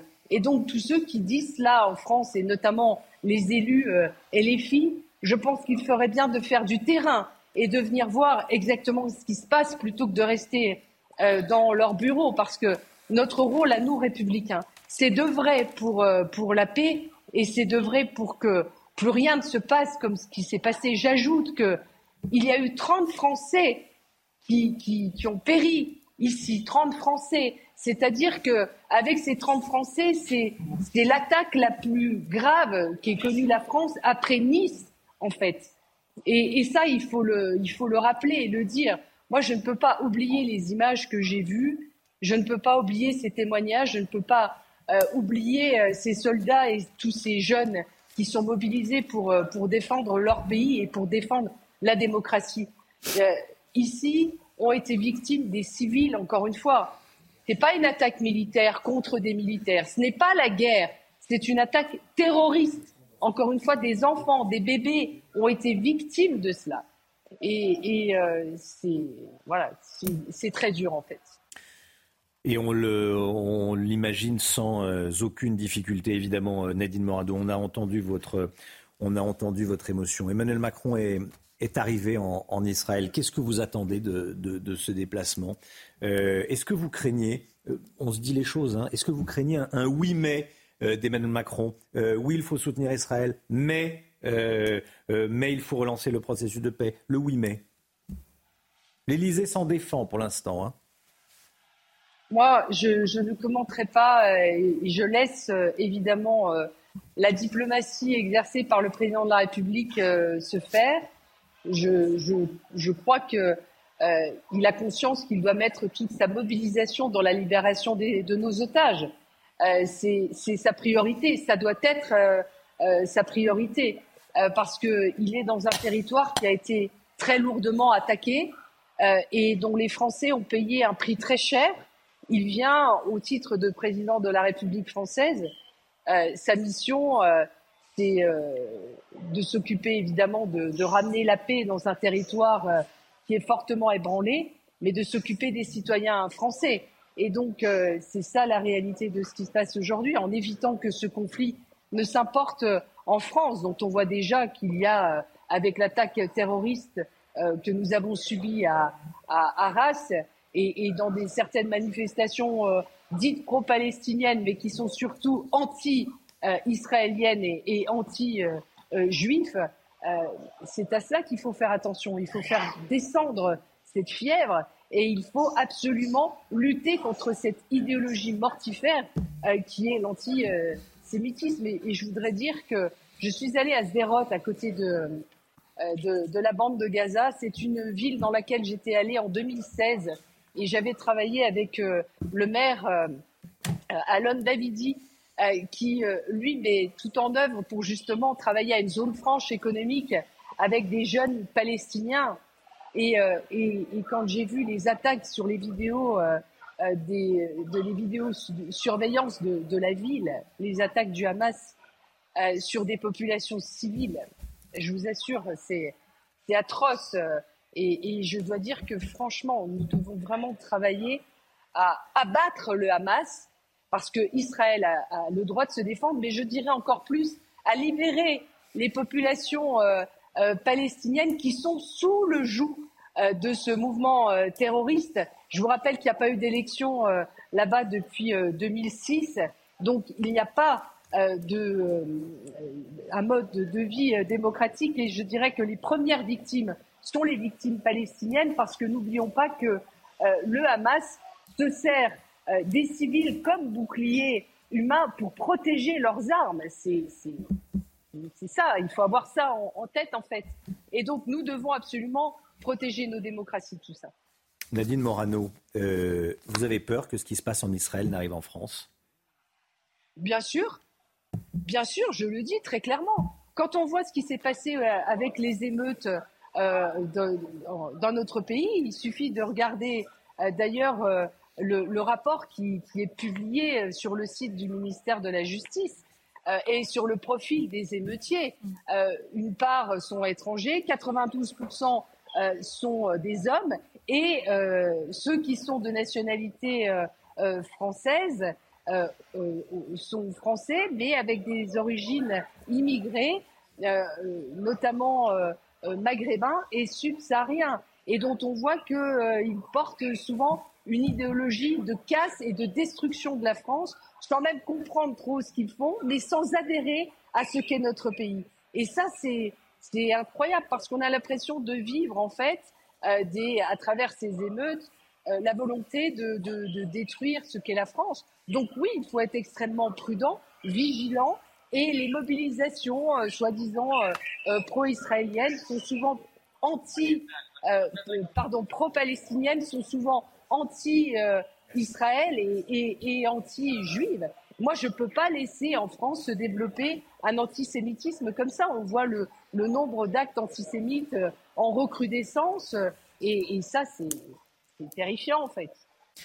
Merci beaucoup Nadine Morano. Merci d'avoir été en Merci direct avec nous euh, et on a, on a vu votre émotion que qu'on est nombreux bien sûr à, à partager. Euh, merci beaucoup Nadine Morano. Euh, à bientôt Nadine Morano qui nous répondait euh, en direct euh, d'Israël et qui était extrêmement émue, comment ne pas l'être après ce qu'elle a vu euh, hier. Meyer Habib est également en direct avec nous d'Israël, député Les Républicains, qui est dans la, dans la délégation, qui est en direct du, quart de la délégation. Meyer Habib, en direct avec nous. Vous êtes avec, dans la délégation du président de la République. quelle est la priorité de ce déplacement présidentiel, Meyer Habib? Priorité, bien évidemment, c'était de soutenir l'État d'Israël, qui est un État en état de choc avec 1500 morts. 38 Français, le président a tenu euh, à voir les familles françaises, des, Français massacrés, des Français en otage. Vous ne pouvez pas imaginer le bien que ça leur a fait, l'émotion qu'il y avait de voir euh, le président de la République française qui a tenu lorsqu'il a mis le pied en Israël avant. Là, nous arrivons chez le président de, de l'État d'Israël avant qu'il s'entretienne avec le Premier ministre un peu plus tard que le président s'entretient avec le ministre. Mais l'émotion était immense de la part des familles des victimes. Ils ont tout perdu. Il y a eu des, larmes, il y a eu beaucoup d'émotions de, part et d'autre. Et je crois que c'est un, geste fort, un geste d'amitié, un geste que les Franco-Israéliens, que les Israéliens apprécient à leur juste valeur. Place aujourd'hui, nous arrivons à Jérusalem, voilà, quelques mots bon, le pays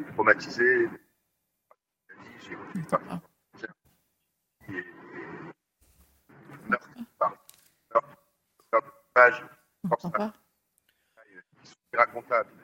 Euh, voilà, donc euh, à stade euh, Israël, Israël heureux d'avoir eu le président américain.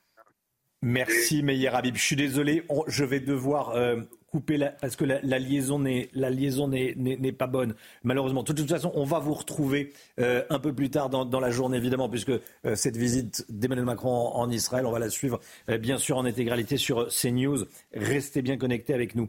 on va partir retourner à, à Tel Aviv, retourner en Israël, retrouver l'un de nos envoyés spéciaux, Chana. Hein. Oui, on va retrouver Antoine Estève. Alors Antoine, on l'a vu, Emmanuel Macron a rencontré des familles de victimes et des familles d'otages. Quelle est la suite du programme pour le chef de l'État?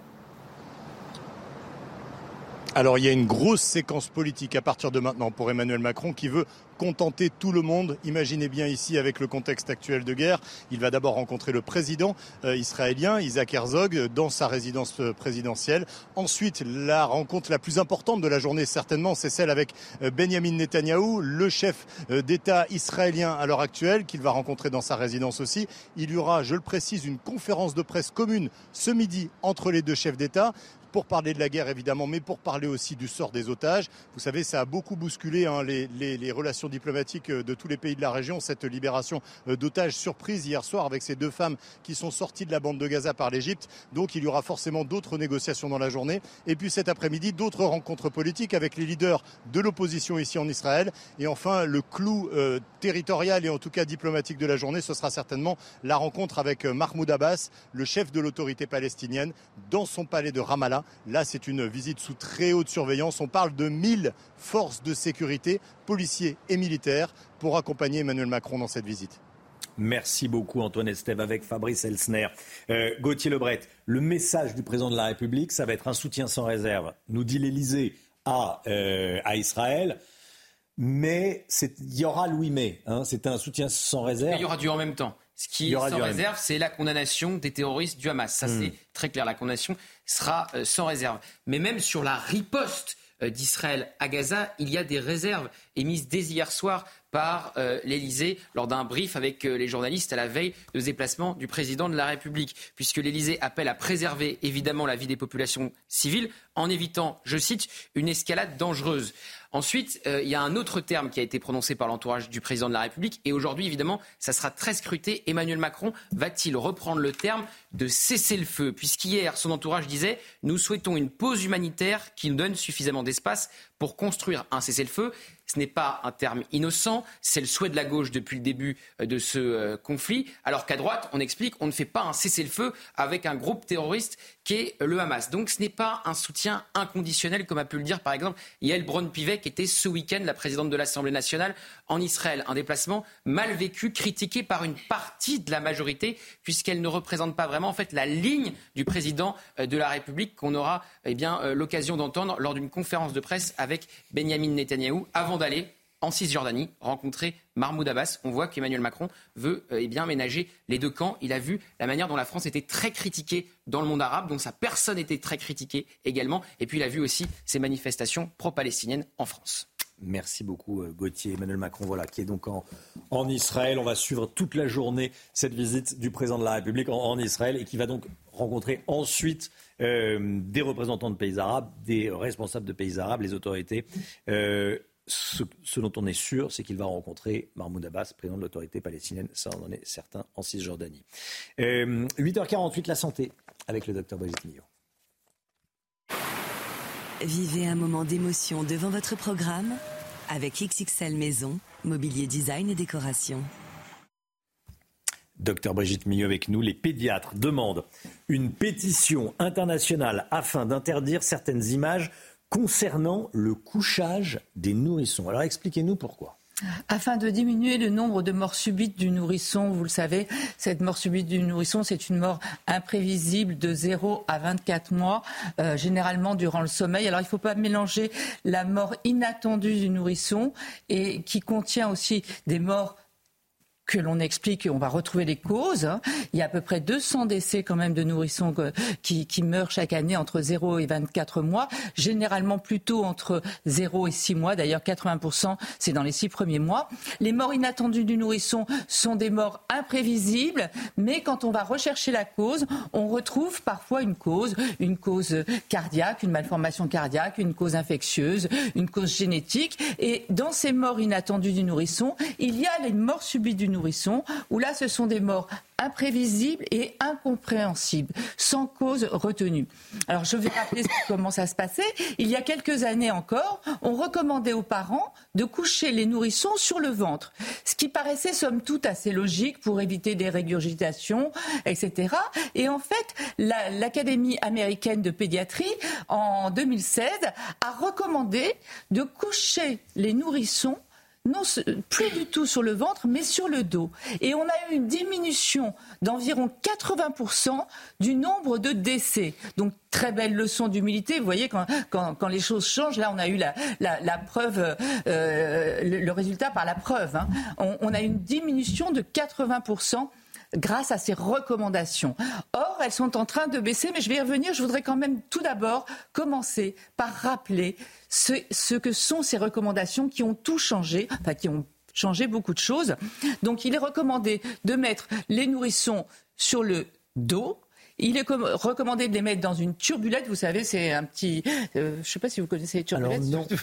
c'est un sac avec des bretelles.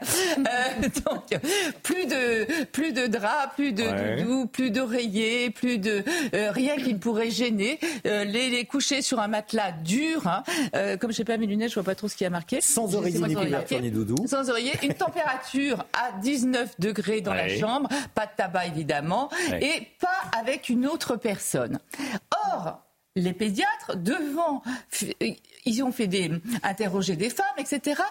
49% des femmes déclarent ne pas avoir été informées des nouvelles, de ces recommandations, qui ne sont pas toutes nouvelles quand même, qui ont plusieurs années, ne pas avoir été informées. Donc il faut déjà améliorer l'information, mais surtout, ils sensibilisent, c'est pour ça qu'ils demandent cette interdiction de certaines images, sur notamment les paquets de couches, mais aussi les publicités pour les lits ou, les, les objets de puériculture, où on voit des nourrissons qui sont encore couchés sur le ventre, ou qui, dans 10% des images, ils dorment avec ou papa ou maman. Enfin, des trucs totalement contradictoires, voilà, et qui, d'après les pédiatres, peuvent donner de mauvaises informations. Et, et donc, que les gens après continuent à les coucher sur le ventre alors que non, on le répète, un nourrisson doit être couché sur le dos, sur un matelas dur, dans une turbulette, sans objet autour, sans doudou et avec une température, je le répète et j'insiste un peu, mais c'est important et on devrait informer toutes les femmes euh, à la maternité parce que pour éviter ces drames absolus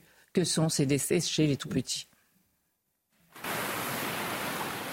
C'était votre programme avec XXL Maison, mobilier design et décoration.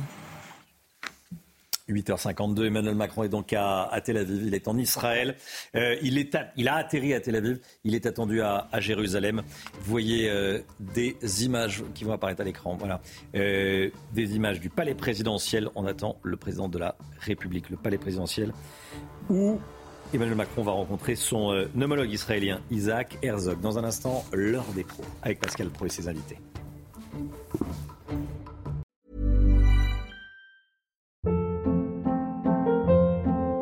Hold up. What was that? Boring. No flavor. That was as bad as those leftovers you ate all week. Kiki Palmer here, and it's time to say hello to something fresh and guilt-free. Hello Fresh. Jazz up dinner with pecan-crusted chicken or garlic butter shrimp scampi. Now that's music to my mouth. Hello Fresh. Let's get this dinner party started. Discover all the delicious possibilities at hellofresh.com.